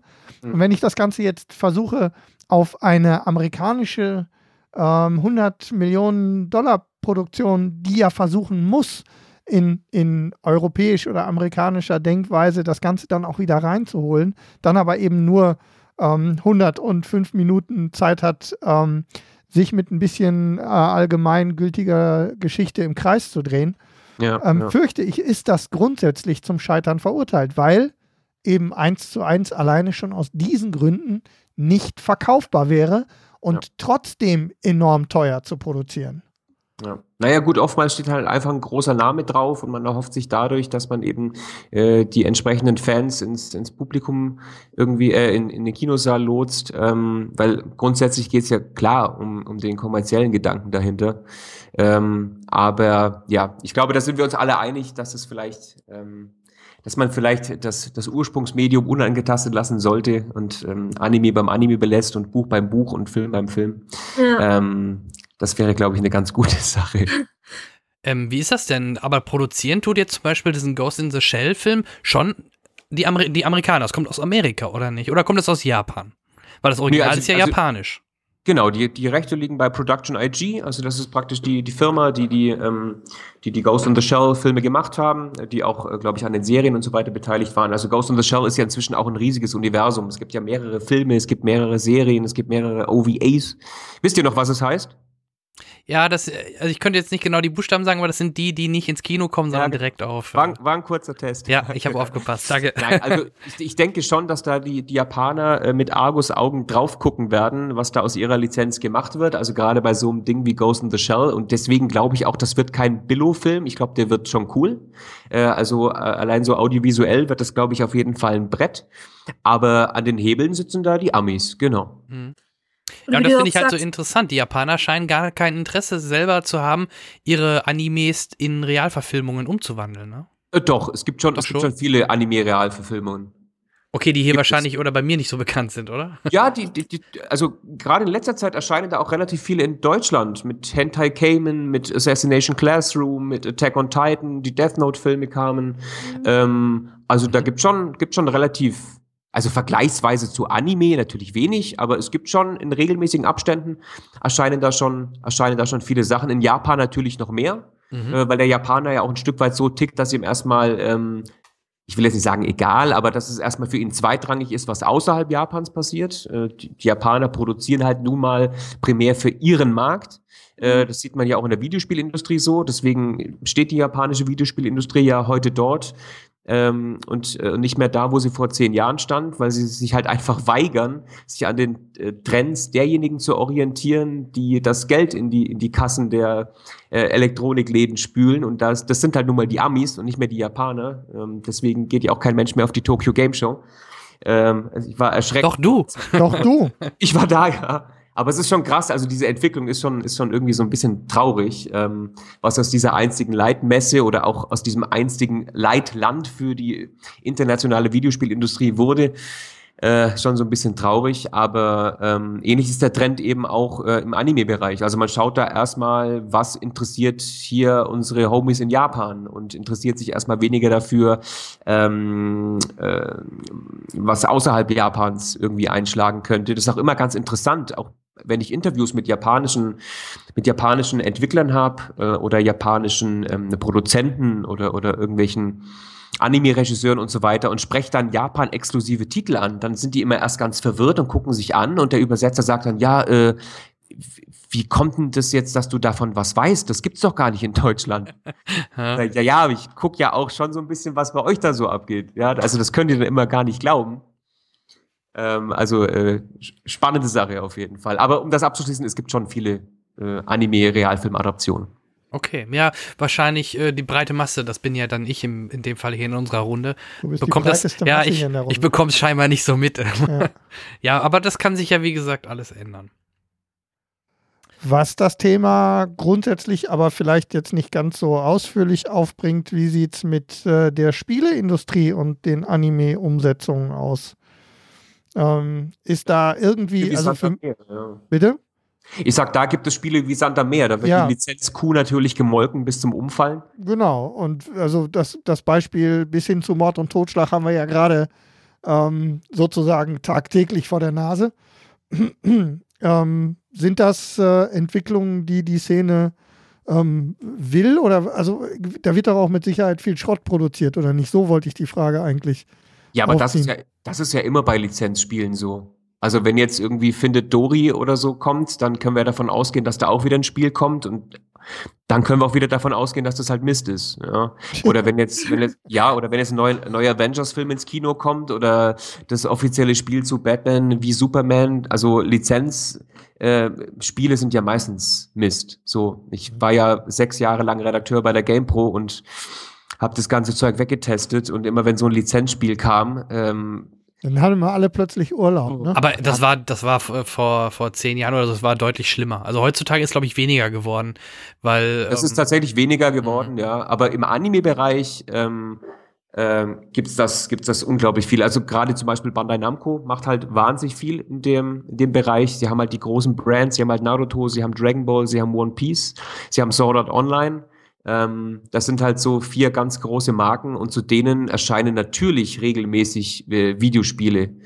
Ähm, und das rechnet sich auch, wobei man da sagen muss, dass hier der, der Fan auch Qualität bekommt. Also das sind dann oftmals keine lieblosen 1 zu 1 äh, Umsetzungen, ähm, bei denen sich dann einfach nur der, der große Name verkauft, sondern jetzt zum Beispiel Dragon Ball Xenoverse, das wird jetzt dann demnächst kommen.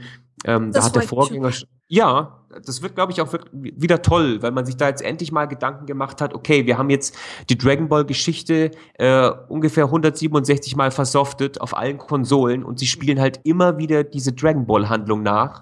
Und jetzt kam man dann mal auf den Trichter zu sagen, lass uns mal irgendwie eine neue Story überlegen. Deswegen, ähm, diese Lizenzspiele, natürlich auch nicht alle, aber einige davon äh, sind dann auch wirklich aufwendig produziert. Ähm, die sind auch sehr schick, äh, die haben auch ein gutes Gameplay, die haben eine tolle Grafik, die haben oftmals auch sehr ähm, aufwendige Soundtracks. Ähm, insofern, ähm, das kann man schon machen. Meinst du denn, ähm, Pokémon Go wird auch jetzt wieder so ein Antriebsmotor sein für das Franchise von Pokémon? Das ist, Nee. weiß nicht, ist schon viel angekündigt worden. Kommt da was? Nee, glaube ich nicht. Glaubst du nicht? Ich glaube, Pokémon Go war halt jetzt einfach für sich einfach ein Phänomen. Hm. Aber ich glaube nicht, dass jetzt äh, jeder, der Pokémon Go spielt, anfängt, die Serie zu schauen. Überhaupt nicht.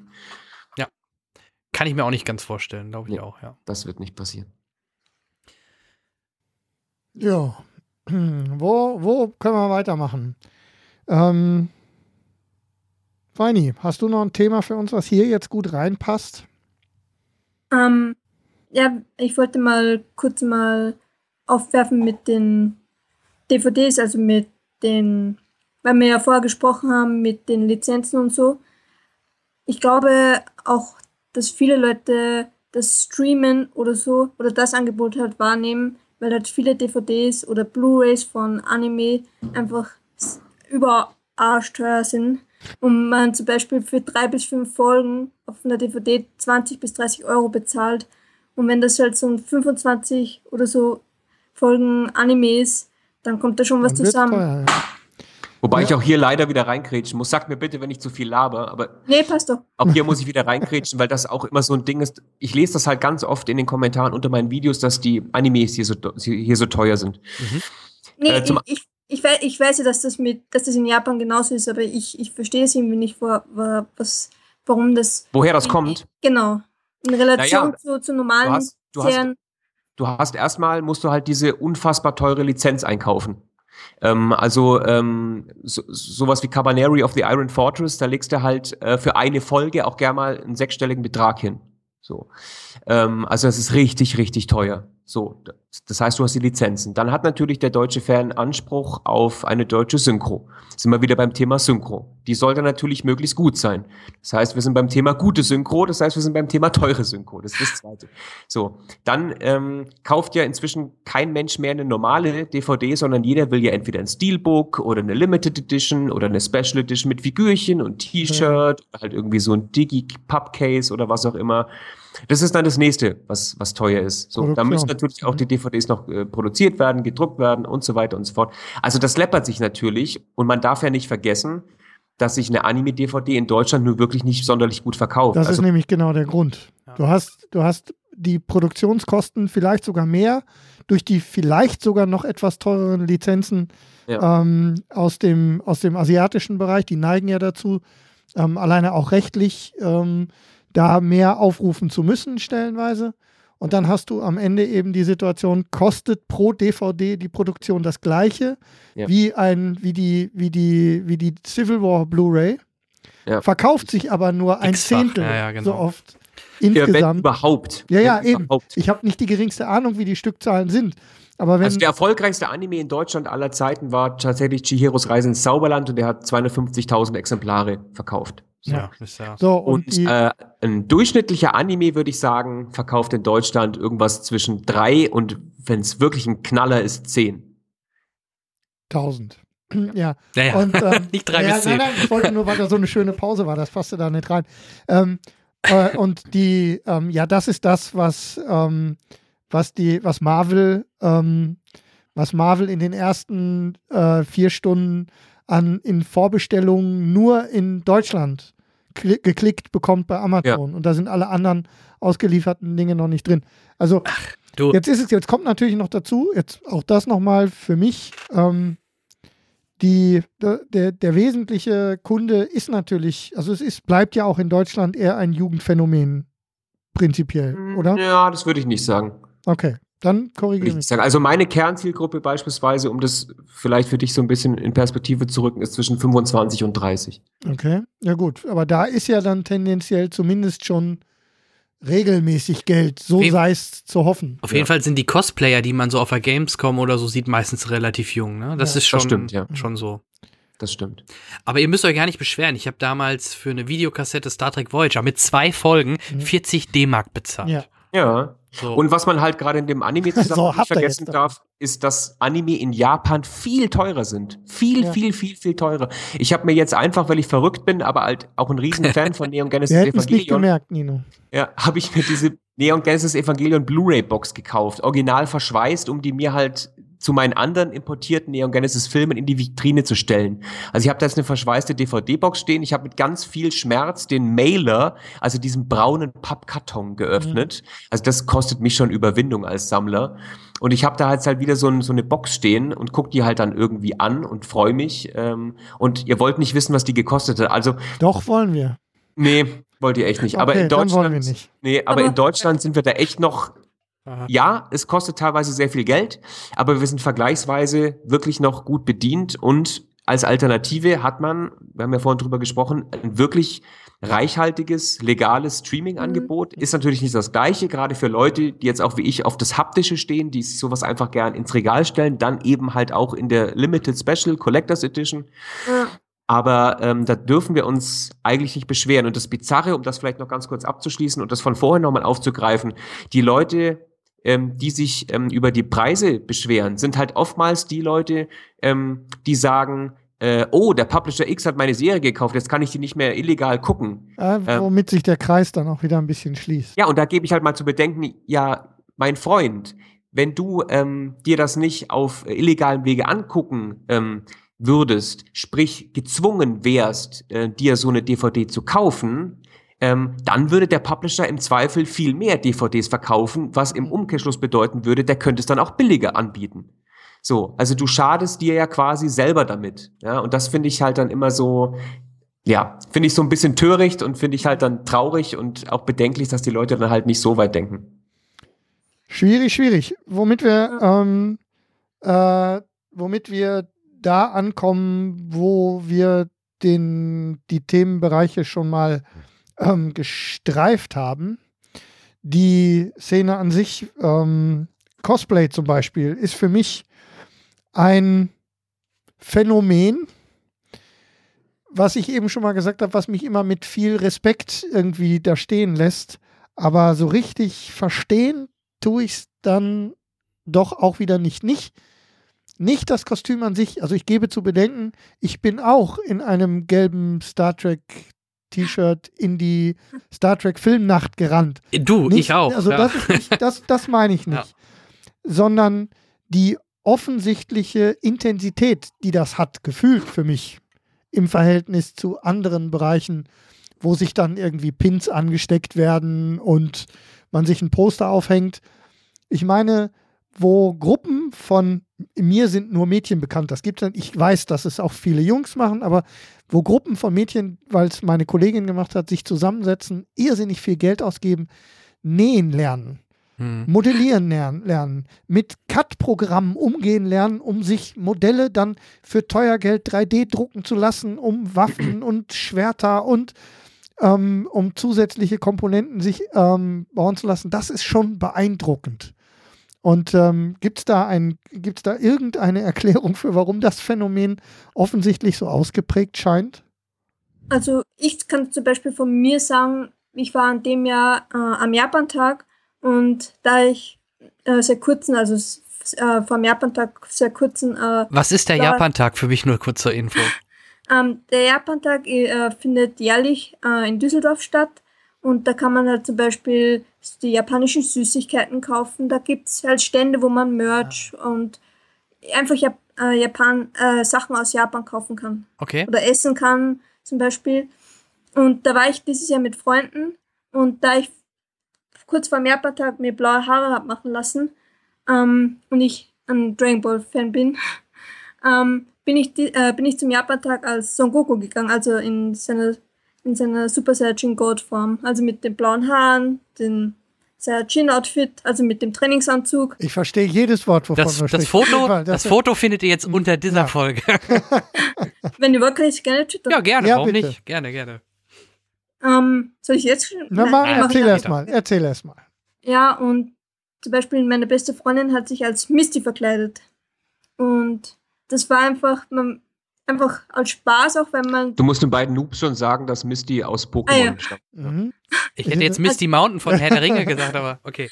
Äh, nee, ja, stimmt, Nino, sorry. Ähm, also Misty aus Pokémon, also die von der ersten Staffel, die Begleiterin von Ash, Hm. also vom Pro Protagonisten von Pokémon.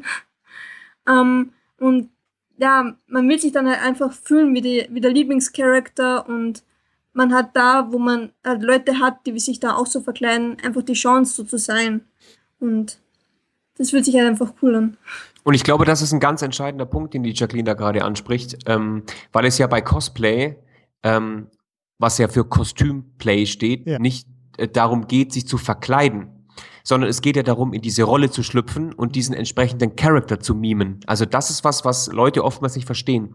Das hat nichts mit Kölner Karneval zu tun. Ja, Originalität darum- ist da, glaube ich, das Thema. Ne? Ja, genau. Es geht wirklich darum, einfach in diese Rolle zu schlüpfen. Also äh, Cosplayer verkleiden sich ja nicht nur in der Regel, sondern sie nehmen dann auch die Verhaltensweisen dieser Figuren an. Sie äh, reden plötzlich wie diese Figuren. Ähm, sie stellen dann auch bestimmte Szenen nach dieser Figuren. Und die Jacqueline hat es ja gerade schon gesagt. Ich glaube, bei ganz vielen geht es darum, ähm, dann auch mal unter ihresgleichen zu sein. Also bei einer Animagic in Bonn zum Beispiel, da gibt's ähm, immer so ein Außengelände oder gab es, die Animagic findet äh, ab nächstem Jahr in Mannheim statt, das nur nebenbei.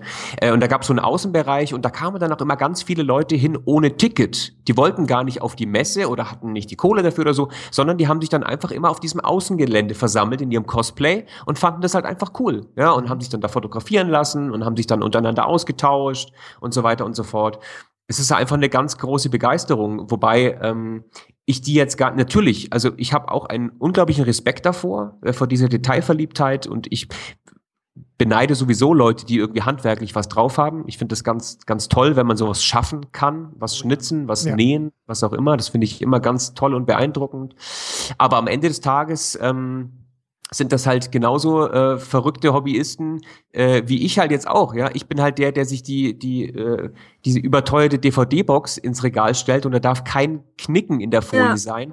Dann gibt's halt die Bekloppten, die halt irgendwie am Samstag in der Garage unter ihrem Golf liegen und da irgendwas hinschrauben. Ähm, Ja. Dann gibt's wiederum die, die, keine Ahnung, die halt einfach ihr komplettes Geld und ihren kompletten Urlaub für ihren Lieblingsfußballverein raushauen und jede zweite Woche aufs Auswärtsspiel fahren, immer mit dem neuesten Trikot, immer mit, der, mit dem neuesten Schal. Und dann gibt's halt die Cosplayer. Und am Ende des Tages ist es halt einfach auch nur eine Begeisterung für was, Ja. ähm, für das man sich halt einfach sehr interessiert und sehr aufopfert Mhm. äh, und entsprechend halt auch Geld und Zeit da Ja, investiert. es, es macht schon den Eindruck, als dass das nochmal, und das meine ich wirklich im allerrespektvollsten Sinne, eine ganz besondere Qualität hat in diesem Absolut. Job. Ob ich das in jeder Facette nachvollziehen kann oder nicht, spielt überhaupt gar keine Rolle. Ähm, es hat offensichtlich eine spezielle, ein, ein, eine spezielle Art. Ja. Und da kommen wir auch Richtung Japan. Wird das denn in Japan dort genauso exzessiv äh, gemacht wie bei uns hier? Oder wie muss ich mir das in, im, ähm, in Japan Ja, noch viel, vorstellen? noch viel krasser. Also in, ja, also in Deutschland ist es ja so, dass man jetzt nur zu so bestimmten Conventions eben im Cosplay geht. Mhm. Und da wird man ja dann schon irgendwie von dem äh, Bonner Ureinwohner schräg angeguckt, wenn man plötzlich da als Piratenkapitän Und das ist ein oder Kampf. als Cyborg. Also Ja, da wird man, absolut. da wird man schon mit roten Schuhen komisch angeguckt. Ja, richtig. Äh, und in Japan ist das ja, also jetzt auch nicht überall. Also einige haben ja dann auch so ein bisschen dieses Bild von Tokio, dass da jetzt nur Cosplayer rumrennen. Das ist jetzt auch nicht so. Aber es gibt schon bestimmte äh, Stadtbezirke, wie zum Beispiel ähm, Akihabara. Das ist halt so der District, in dem gibt's halt nur Videospielhallen, nur Merchandise-Shops, nur Maid-Cafés. Ähm, äh, und da ist es halt gang und gäbe, dass die Leute halt im Kostüm halt auch rumlaufen. Also gerade vor diesen Maid-Cafés zum Beispiel auch ähm, ganz viele Menschen halt auch in Verkleidungen, äh, in diesen Maid-Outfits. Ähm, wobei das für die ja dann schon gar kein Cosplay mehr ist, sondern ist halt dann einfach das, das, die Arbeitsuniform. Aber da passiert das ganz oft, dass Leute einfach durch die Straße wackeln und dann halt ihr, ihr Cosplay da tragen. Äh, insofern, ähm, ja, ist das ein Riesenthema in Japan, auch auf der Tokyo Game Show. Wir hatten ja vorhin ganz kurz drüber gesprochen. Da gibt's dann immer am Samstag, treffen sich dann da immer alle Cosplayer. Und ähm, auch die Leute, die dann Fotos von den Cosplayern machen, äh, davon kann man jetzt übrigens, finde ich, auch wieder halten, was man will. Also da laufen teilweise schon äh, gruselige Gestalten mit Fotoapparaten und riesigen Objektiven rum und äh, wälzen sich da auf dem Boden, um die möglichst beste Sicht unter das Röckchen mit ihrem mit ihrer Kamera erhaschen zu können, finde ich teilweise auch so ein bisschen seltsam. Aber da ist es dann tatsächlich so, dass die Leute sich auch wirklich anstellen, um das Foto machen zu können. In Deutschland wirst du dann so kommt halt irgendwie so ein Assi und auf der Gang so, äh, so ein geiles Kostüm, hier kann man ein Foto machen. Und in Japan steht dann da der Cosplayer oder die Cosplayerin und, und post dann den ganzen Tag. Also mimt halt auch wieder einfach dann typische ähm, Bewegungen oder typische Posen äh, dieses, dieses Characters und dann stehen da wirklich irgendwie 50 Leute Schlange, um dann halt ein Foto machen zu können. Das ist schon abgefahren. So hat jeder seins. Ne? Genau. Ja. Ähm, Ist es, ja, ist, es da, ist es in Japan da auch so, dass die da mit Free Hug Schilder oder so herumrennen? Das wollte ich auch immer schon mal wissen. Nee, das, nee, uh -uh. das ist tatsächlich so eine, weiß auch nicht, das ist halt so, so, so eine Überjapanisierung in Deutschland. Also, äh, nee, das, also natürlich ist da, gerade auf solchen Conventions gibt's da wahnsinnig viel Kitsch und das ist alles kunterbunt und zuckersüß äh, und völlig drüber und dann, das ist dann halt auch einfach stimmig. Das passt dann auch, wenn man auch mit dieser Erwartungshaltung dahin fährt. Aber viele Sachen sind tatsächlich gar nicht so extrem, wie sie dann ähm, äh, im Westen irgendwie adaptiert oder kopiert werden.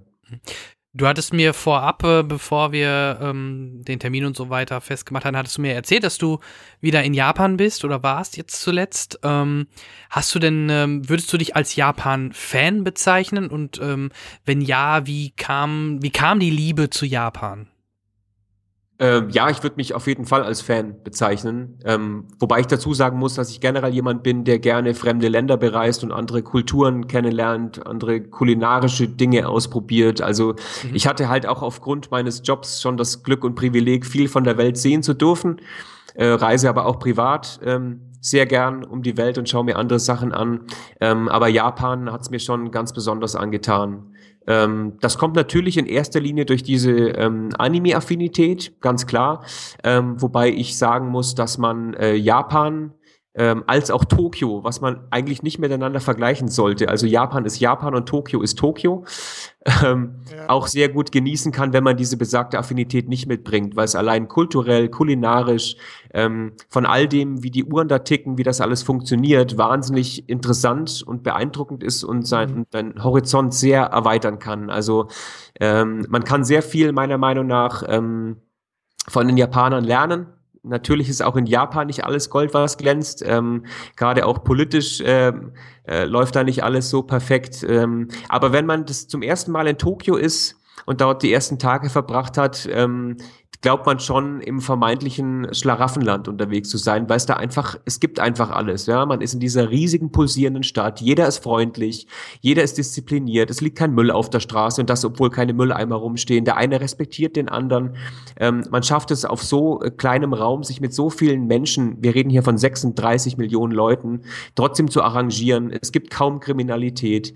Äh, man fährt eine Stunde raus und ist am Meer, man fährt eine Stunde raus und ist auf dem Berg beim Snowboardfahren, man hat ein Disneyland. Es gibt einfach alles. ähm, und äh, in der Summe äh, finde ich das halt schon ähm, ja sehr faszinierend, sehr beeindruckend. Ich war jetzt äh, achtmal in Tokio und äh, inzwischen also dieser, oh Gott, dieser, dieser Lost in Translation Zauber, der ist so ein bisschen verflogen. Ähm, weil, also ich verstehe es halt inzwischen einfach, wie es da funktioniert. Am Anfang ist man halt einfach völlig überfordert. Ich sage immer, Tokio ist halt die Stadt, die einem außerirdischen Planeten am nächsten kommt. Ähm, das ist halt irgendwie alles komplett anders. Inzwischen verstehe ich halt einfach so ein bisschen, wie das da alles funktioniert, wie das da vor sich geht und kann das auf so eine Weise genießen, dass ich es halt jetzt einfach schon so ein bisschen kenne, kennen darf ähm, und bin unglaublich gern immer wieder dort. Und gleiches gilt natürlich auch für das ländliche Japan, ne, was dann aber halt das komplette Kontrastprogramm ist. Also eine Stunde aus Tokio mit dem Zug raus ähm, und äh, man trifft eine, eine, ähm, ja, eine unglaubliche Einfachheit der Leute, eine Bescheidenheit. Ähm, man sieht halt wahnsinnig viel Landwirtschaft und ähm, also wie gesagt, das komplette Gegenteil dann zu Tokio, was aber ähm, auf eine ganz andere Art und Weise nicht weniger faszinierend ist. Mhm. Fantastisch. Also ich habe auch mal geplant, nach Japan zu reisen, ähm, aber ich habe gehört, äh, schon Erzählungen gehört, ähm, dass das Japan als Urlaubsziel wirklich wunderschön ist, aber da, das anscheinend dort zu leben durch die äh, langen Arbeitszeiten und so eher nicht so toll sein soll. Naja, man muss sich damit halt arrangieren. Also nochmal, man muss halt wirklich von allem weg, was man als Westler gewohnt ist. Und das betrifft natürlich auch die Arbeitswelt. Also ein sehr guter Freund von mir lebt in Japan. Der kommt auch aus der, aus der ähm, Videospiel-Journalisten-Ecke, hat früher für die M-Games, also damals für die Maniac geschrieben. Und tatsächlich war ich zum allerersten Mal zusammen mit ihm in Japan. Das war ein mhm. Event von Sega. Das war, glaube ich, 2008 oder so. Und der ist kurze Zeit später nach Tokio gezogen. Mhm und lebt seitdem dort, also seit acht Jahren oder so. Und ähm, auch aus einem, äh, auch aus dem Mund eines Deutschen oder aus dem Mund jemandes zu hören, der mal in Deutschland gelebt hat und jetzt in Japan lebt, ist es halt immer wieder sehr interessant. Ja klar, also da sind halt äh, viele Dinge funktionieren da ganz anders. Es wird wahnsinnig viel gearbeitet, man bekommt wahnsinnig wenig Urlaub, es ist unglaublich teuer. Also wer glaubt, München sei teuer, der soll mal versuchen, in Japan irgendwie ein Apartment zu finden oder in Tokio. Das ist schon, das ist schon Irrsinn. Wobei man dazu auch sagen muss, ähm, dass man gewisse Dinge natürlich annimmt, weil man sich eben auch anpasst, aber dass es, glaube ich, als Zugezogener, auch wenn man lange Zeit dort ist, dann immer noch mal was anderes ist, als ähm, wenn man jetzt tatsächlich als Japaner dort geboren wird und, und, und aufwächst. Die kennen es halt gar nicht anders. Die sind es ja von Anfang Richtig. an so gewohnt und das ist ja. bei uns ja genauso. Wir sind halt unser Standard oder unser Leben hier so gewohnt und ähm, wenn du woanders hinziehst, wo es anders ist, kommt es dir komisch vor. Ne? Ja, genau. Ja. Ganz genau. Und also Kulturschock halt. Ja, Richtig. Die, die, die, Kulturen sind halt so unterschiedlich, ja, genau. dass, ähm, dass eben den, die entsprechende Reibung dann an der Stelle einfach mit sich bringt. Genau. Ich finde es immer so witzig, wie Japaner in deutschen Städten belächelt werden, wenn sie dann in ihren Reisegruppen und mit dem glühenden Fotofinger irgendwie äh, da Fotos von allem schießen. Ja. Jetzt eben auch gerade hier bei mir in München oder bei uns in München zur Oktoberfestzeit wieder. Oh, ja. Aber ich sag's euch, liebe Leute, wenn ihr so einen Deutschen seht, der zum ersten Mal in Tokio ist, äh, da ist ein Japaner in Deutschland gar nichts dagegen, weil die rasten halt einfach komplett aus. Das ist Äh, tatsächlich, äh, da geht's richtig äh, Overload, ne? Dann Ja, denke ich. Komplett. Und- man und- kann das halt alles, man kann das gar nicht greifen, man versteht das halt erstmal alles gar nicht, weil alles ist so anders. Es ist halt das kontrollierte Chaos. Ja, es ist halt ein Gewusel rund um die Uhr, aber es funktioniert halt trotzdem. Muss es Ja, halt auch. Muss auch, Noch, sonst äh, genau. Sonst nochmal, wenn man halt, mit so äh, vielen Menschen ähm, auf, auf vergleichsweise kleinem Raum lebt, ähm, muss sich da halt jeder an die Spielregeln halten. Aber die Japaner, und das muss man ja ganz klar sagen, finden halt immer wieder so tolle Lösungsansätze oder dann auch Lösungen, um Dinge äh, für den Verbraucher ähm, einfacher zu gestalten. Also das können dann vermeintlich banale Sachen sein, wie die Tatsache, dass halt alles in Japan ein Logo oder ein Maskottchen hat. Äh, damit will man halt so ein Stück weit einem die Hemmschwelle nehmen, dass man sich ähm, ähm, durch ein äh, 300-seitiges Booklet kämpfen muss, in dem jetzt bestimmte Dinge erklärt werden. Also das folgt so ein bisschen der Idee, dass eben auch ähm, äh, in leblosen Gegenständen Geister einfach wohnen können. Das ist, Mhm. Ich finde das irgendwie toll. Es nimmt einem so die Hemmschwelle, wenn auf meiner U-Bahn-Karte so ein Pinguin ist. Das geht's mir irgendwie gleich besser. Ich weiß, okay, der Pinguin, der, der checkt das schon aus für mich. ja, ähm, alles ist besser mit Pinguinen, weiß ich. nicht. Alles ist besser. Alles ist besser mit Pinguinen Du bist Aber doch ein eben auch so- Apfelfreund. und, und mit Bacon. Und mit Bacon. Ja. natürlich. Ähm, Aber eben auch so diese Disziplin. Ne? Das, Mhm. Also Dinge werden einfach angesprochen. Das heißt, auf der Messe passt auf, hier werden keine Fotos gemacht und man steht da halt in einem, in einem, äh, in einem Saal, in den irgendwie 5000 Leute reinpassen, ganz hinten und man sieht halt wirklich über die komplette Show nicht einen Arm mit Handy, der hochgeht und ein Foto macht. Man hält sich einfach Ja, dran. würde hier Ja, nicht das passieren. Funktioniert. Und das würde hier niemals, niemals würde das hier passieren. Und ein bisschen was Ja. davon, also ich sage nicht, dass man das jetzt eins zu eins adaptieren sollte, das würde auch nicht klappen. Ähm, und das ist dann vielleicht auch nicht ungesund, äh, das ist, ist dann vielleicht auch nicht gesund, wenn es dann so wirklich übertrieben ist. Aber ein bisschen was davon, auch was die Freundlichkeit betrifft, was den Service in gastronomischen Bereichen, in, in Geschäften einfach betrifft, was das Zuvorkommende äh, betrifft, ähm, könnte man sich auf jeden Fall äh, in dem ein oder anderen europäischen oder westlichen Land eine, eine große Scheibe an, an Japan abschneiden. das äh, denke ich allerdings auch. Oder auch zum Beispiel manche Zugvertriebe, Deutsche Bahn, ähm, dass in Japan bei einer Minute Verspätung oder äh, ich sage jetzt mal eine Sekunden, Minute. ja, Ja, genau, Sekunden. Sekunden, ja. Ich, ich wollte jetzt nicht Sekunden sagen, weil ich irgendwas so, die entschuldigen sich nach einer Sekunde, wenn die Bahn zu spät ist, bei den Leuten, dass die Bahn Verspätung hatte. Ja, nicht nur, dass sie sich entschuldigen, sondern wenn die Bahn äh, ein paar Sekunden Verspätung hat, hat der Gast oder der Fahrgast Anrecht darauf, sein Fahrgeld zurückzufordern. Ja, das, Und, ähm, ähm, das halte ich für ein gutes Konzept. Das Ja. sollte man auch für andere Dinge in Europa übertragen. Ja, ja und, das hier, Ja. und, hier, halt einfach. und hier bekommt man nicht mal das Geld zurück, wenn man zwei Stunden Verspätung hat. Hier bekommt man nicht mal eine Entschuldigung. Das ja, ist, das Ja. ist, damit geht's los. ja, das ist halt ja, so. ähm, das ist halt so damit, Mensch, Nino, wir wollen aber Ja, genau. nicht das Thema beenden, äh, ohne dass du uns vielleicht noch mal kurz über Nino Taco was erzählst. genau, da wollte ich wenn man da rein, wenn man da reinschaut, was kriegt man dort zu sehen? Äh, sehr gerne. Also Ninotaku ist im Prinzip ein redaktionell getriebener Anime-Kanal, also hat eigentlich nicht allzu viel von der Aufmachung oder Aufbereitung mit dem zu tun, was, was auf YouTube gerade so erfolgreich ist. Also da gibt's keinen Prank und da gibt's auch nichts Polarisierendes und da gibt's auch nichts Lautes. Äh, sondern das ist relativ unaufgeregt. Es gibt einmal in der Woche, immer mittwochs um 16 Uhr, gibt's das, das Flagship-Format, das Hauptformat, das sind halt die News. Äh, geht immer so eine knappe Viertelstunde und ich erzähle mehr oder weniger darüber, was, was sich gerade im Anime, Manga und auch J-Games-Bereich in Japan und in Deutschland tut. Äh, an Lizenzen, ähm, was wurde an Lizenzen eingekauft, welche Serien starten jetzt neu im japanischen Fernsehen und so weiter und so fort. Äh, und angereichert wird das Programm dann durch, durch diverse Specials. Also es gibt Bestenlistenformate. Ich habe da zum Beispiel mit meiner Community zusammen ein Format ähm, gemacht, das nannte sich die besten Anime-Serien von A bis Z. Da hatten meine Zuschauer die Möglichkeit aus einem ja, quasi vollständigen Katalog über alle Anime-Serien, die jemals ausgestrahlt wurden. Das waren über 3000 ähm, die Möglichkeit, ihre Favoriten zu wählen. Das wurde dann, die wurden dann gekürt und äh, jedem Buchstaben wurde dann eine Folge mit den äh, von der Community gewählten Top 5 äh, gewidmet. Das war eine tolle Sache. Ähm, funktioniert natürlich auch nur, wenn man so eine engagierte Community hat. Ähm, Mhm. die Wir ich, wissen, äh, wovon du redest. ja, die, also die, meine Leute sind da wirklich ähm, hinten dran und kommentieren und liken und teilen und Ähm, muss ich auch gleich noch eine Sache dazu sagen.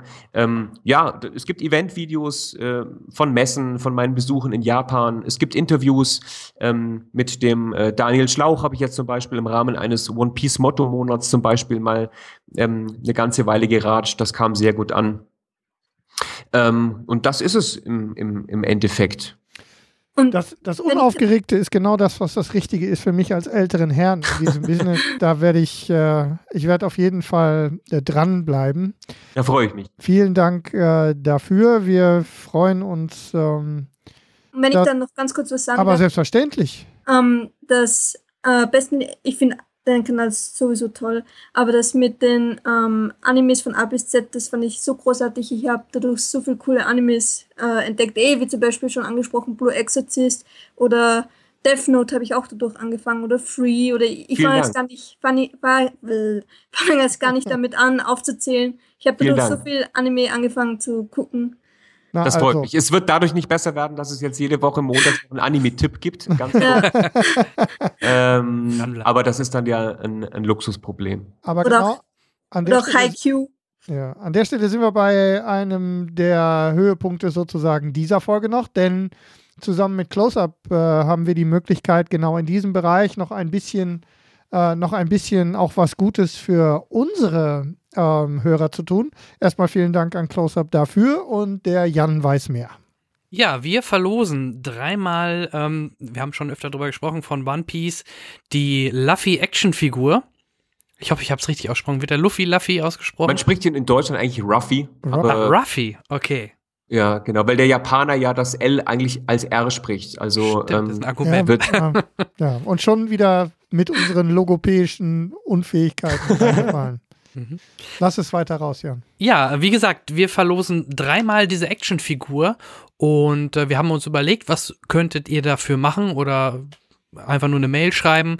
Da hatte Henrik eine gute Idee. Ja, ihr könnt natürlich könnt ihr ähm, uns äh, auf den üblichen Kanälen ähm, äh, euer, äh, euer Wohlwollen aussprechen. Besonders gut würde uns das gefallen, wenn ihr das mal zur Ausnahme mal bei, äh, bei iTunes tut. Also alle, die die gerne an der Stelle ähm, mal eine Rezension bei iTunes hinterlassen wollen. Nicht nur Sterne, sondern auch ein, zwei Worte schreiben. Unabhängig davon, wie viele Sterne ihr setzt, ihr werdet auf jeden Fall an der Verlosung teilnehmen. Ähm, wir werden natürlich nicht nur, weil wir nicht nur ähm, Apple-basierende Hörer haben, werden wir alle anderen ähm, entsprechend natürlich auch berücksichtigen. Aber iTunes-Rezensionen helfen uns doch schon ganz Gut. Bei YouTube freuen wir uns auch, da sind wir ja noch nicht Bei so YouTube, vertreten. genau. Ja, Audio-Podcast. Wenn, wenn, wir jetzt mit der, wenn wir jetzt mit einer wohlwollenden Erwähnung von äh, Nino ähm, aus 60 dann 70 Abonnenten für unseren Kanal machen, ist das natürlich genauso gut. Ich also, abonniere ich, ich abonniere ich jetzt mal hier. Wo ja, seid ihr denn? Da ist ach, Cinecast TV. TV. Genau. Ja. Wir haben, wir machen ja eigentlich, das war mal als Video. Zack, Entschuldigung. abonniert. Ja, wunderbar. Nein, Nino abonniert unseren Kanal. Das läuft ganz fantastisch jetzt für uns. Also grundsätzlich war das mal als Videoplattform geplant. Wir haben allerdings äh, dann einfach nicht die Zeit gefunden und im Moment verbreiten wir einfach unser Audioformat zusätzlich an der Stelle.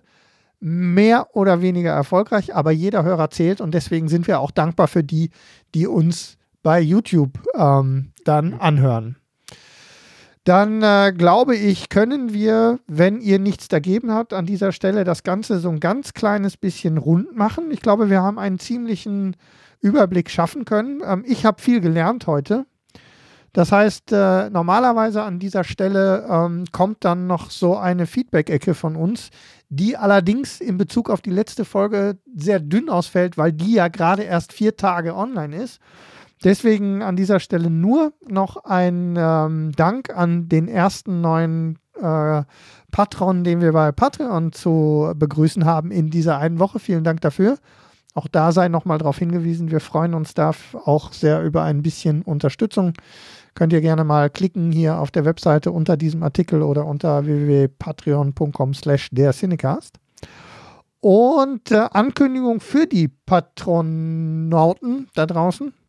Wir werden oder wir planen gerade und wir sind auch schon in der Verhandlung, wir werden für euch ähm, vermutlich sogar schon, wenn alles klappt, ab dem nächsten Monat Exklusiv-Content im Bereich äh, Film- und Fernsehrezensionen produzieren und euch dort zur Verfügung stellen. Es wird also ähm, demnächst echten Mehrwert auch für diejenigen geben, die bei Patreon ähm, uns Gutes tun. Das erstmal soweit von uns, würde ich sagen. Zeitlich passt das doch wunderbar. Ne? Eine Stunde 45 über ein Thema erzählt, von dem ich geglaubt habe, ich weiß nichts. So schlimm war es dann doch nicht am Ende.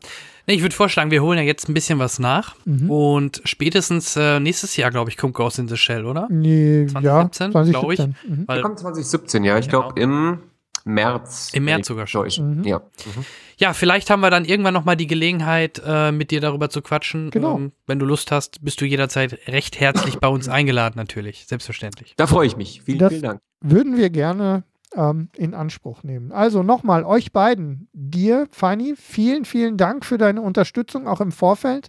Auch für, die, auch für die ein bisschen Hilfe bei der Recherche und ähm, deinen Beiträgen hier. War ein großer Spaß.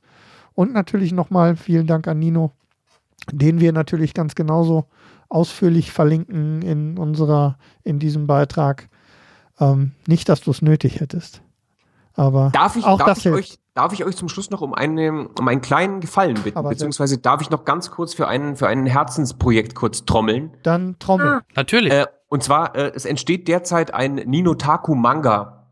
Ähm, also äh, eine deutsche Künstlerin namens Penku Arts, die äh, schon öfter mal was für mich gemacht hat. Die hat zum Beispiel in meinem Profilbild gezeichnet oder auch schon mal das ein oder andere Thumbnail-Motiv. Die kam auf mich zu äh, und sagte, sie würde gerne einen Manga über mich zeichnen. Ähm, das fand ich sehr charmant und, und irgendwie toll und ähm, ja, ist für mich als Manga-Fan natürlich eine ganz tolle Sache. Sie war dann da, hat mich im Studio besucht und hat mehr oder weniger von, den, von meiner Kulisse und von meinem Schreibtisch und vom Kaffeeautomat, also von allen äh, Orten, an denen ich mich viel aufhalte in unserem Büro, hat sie, hat sie Fotos gemacht und ähm, macht jetzt quasi eine, eine Art Making-of Ninotaku in Manga-Form. Also in einem circa 70-seitigen Büchlein wird jetzt dann in in einer Geschichte erzählt, wie diese, wie, wie diese Videos bei mir entstehen. So, und ähm, ich habe dann gesagt, ich fände es toll, wenn wir die Einnahmen spenden. Das heißt, ähm, abzüglich des, des Honorars für die, für die liebe Zeichnerin, äh, die da mehrere Monate dran sitzt und natürlich da auch entlohnt werden soll und ähm, abzüglich der Druckkosten, die wir natürlich wuppen müssen, ähm, geht das alles an die Kinder in Syrien. Ähm, äh, die SOS Kinderdörfer weltweit äh, werden sich darum kümmern. Ich habe mich schon mit denen kurz geschlossen. Ähm, da wird es demnächst auch ein Interview dazu geben.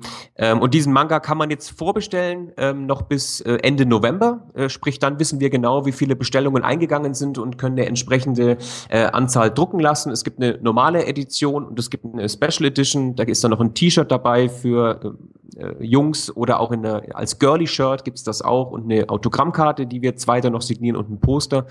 Ähm, und wie gesagt, das ganze Geld, ähm, ich sehe davon keinen Cent, meine Firma auch nicht. Das geht halt dann komplett an, komplett an die Kids, die es, glaube ich, echt brauchen können.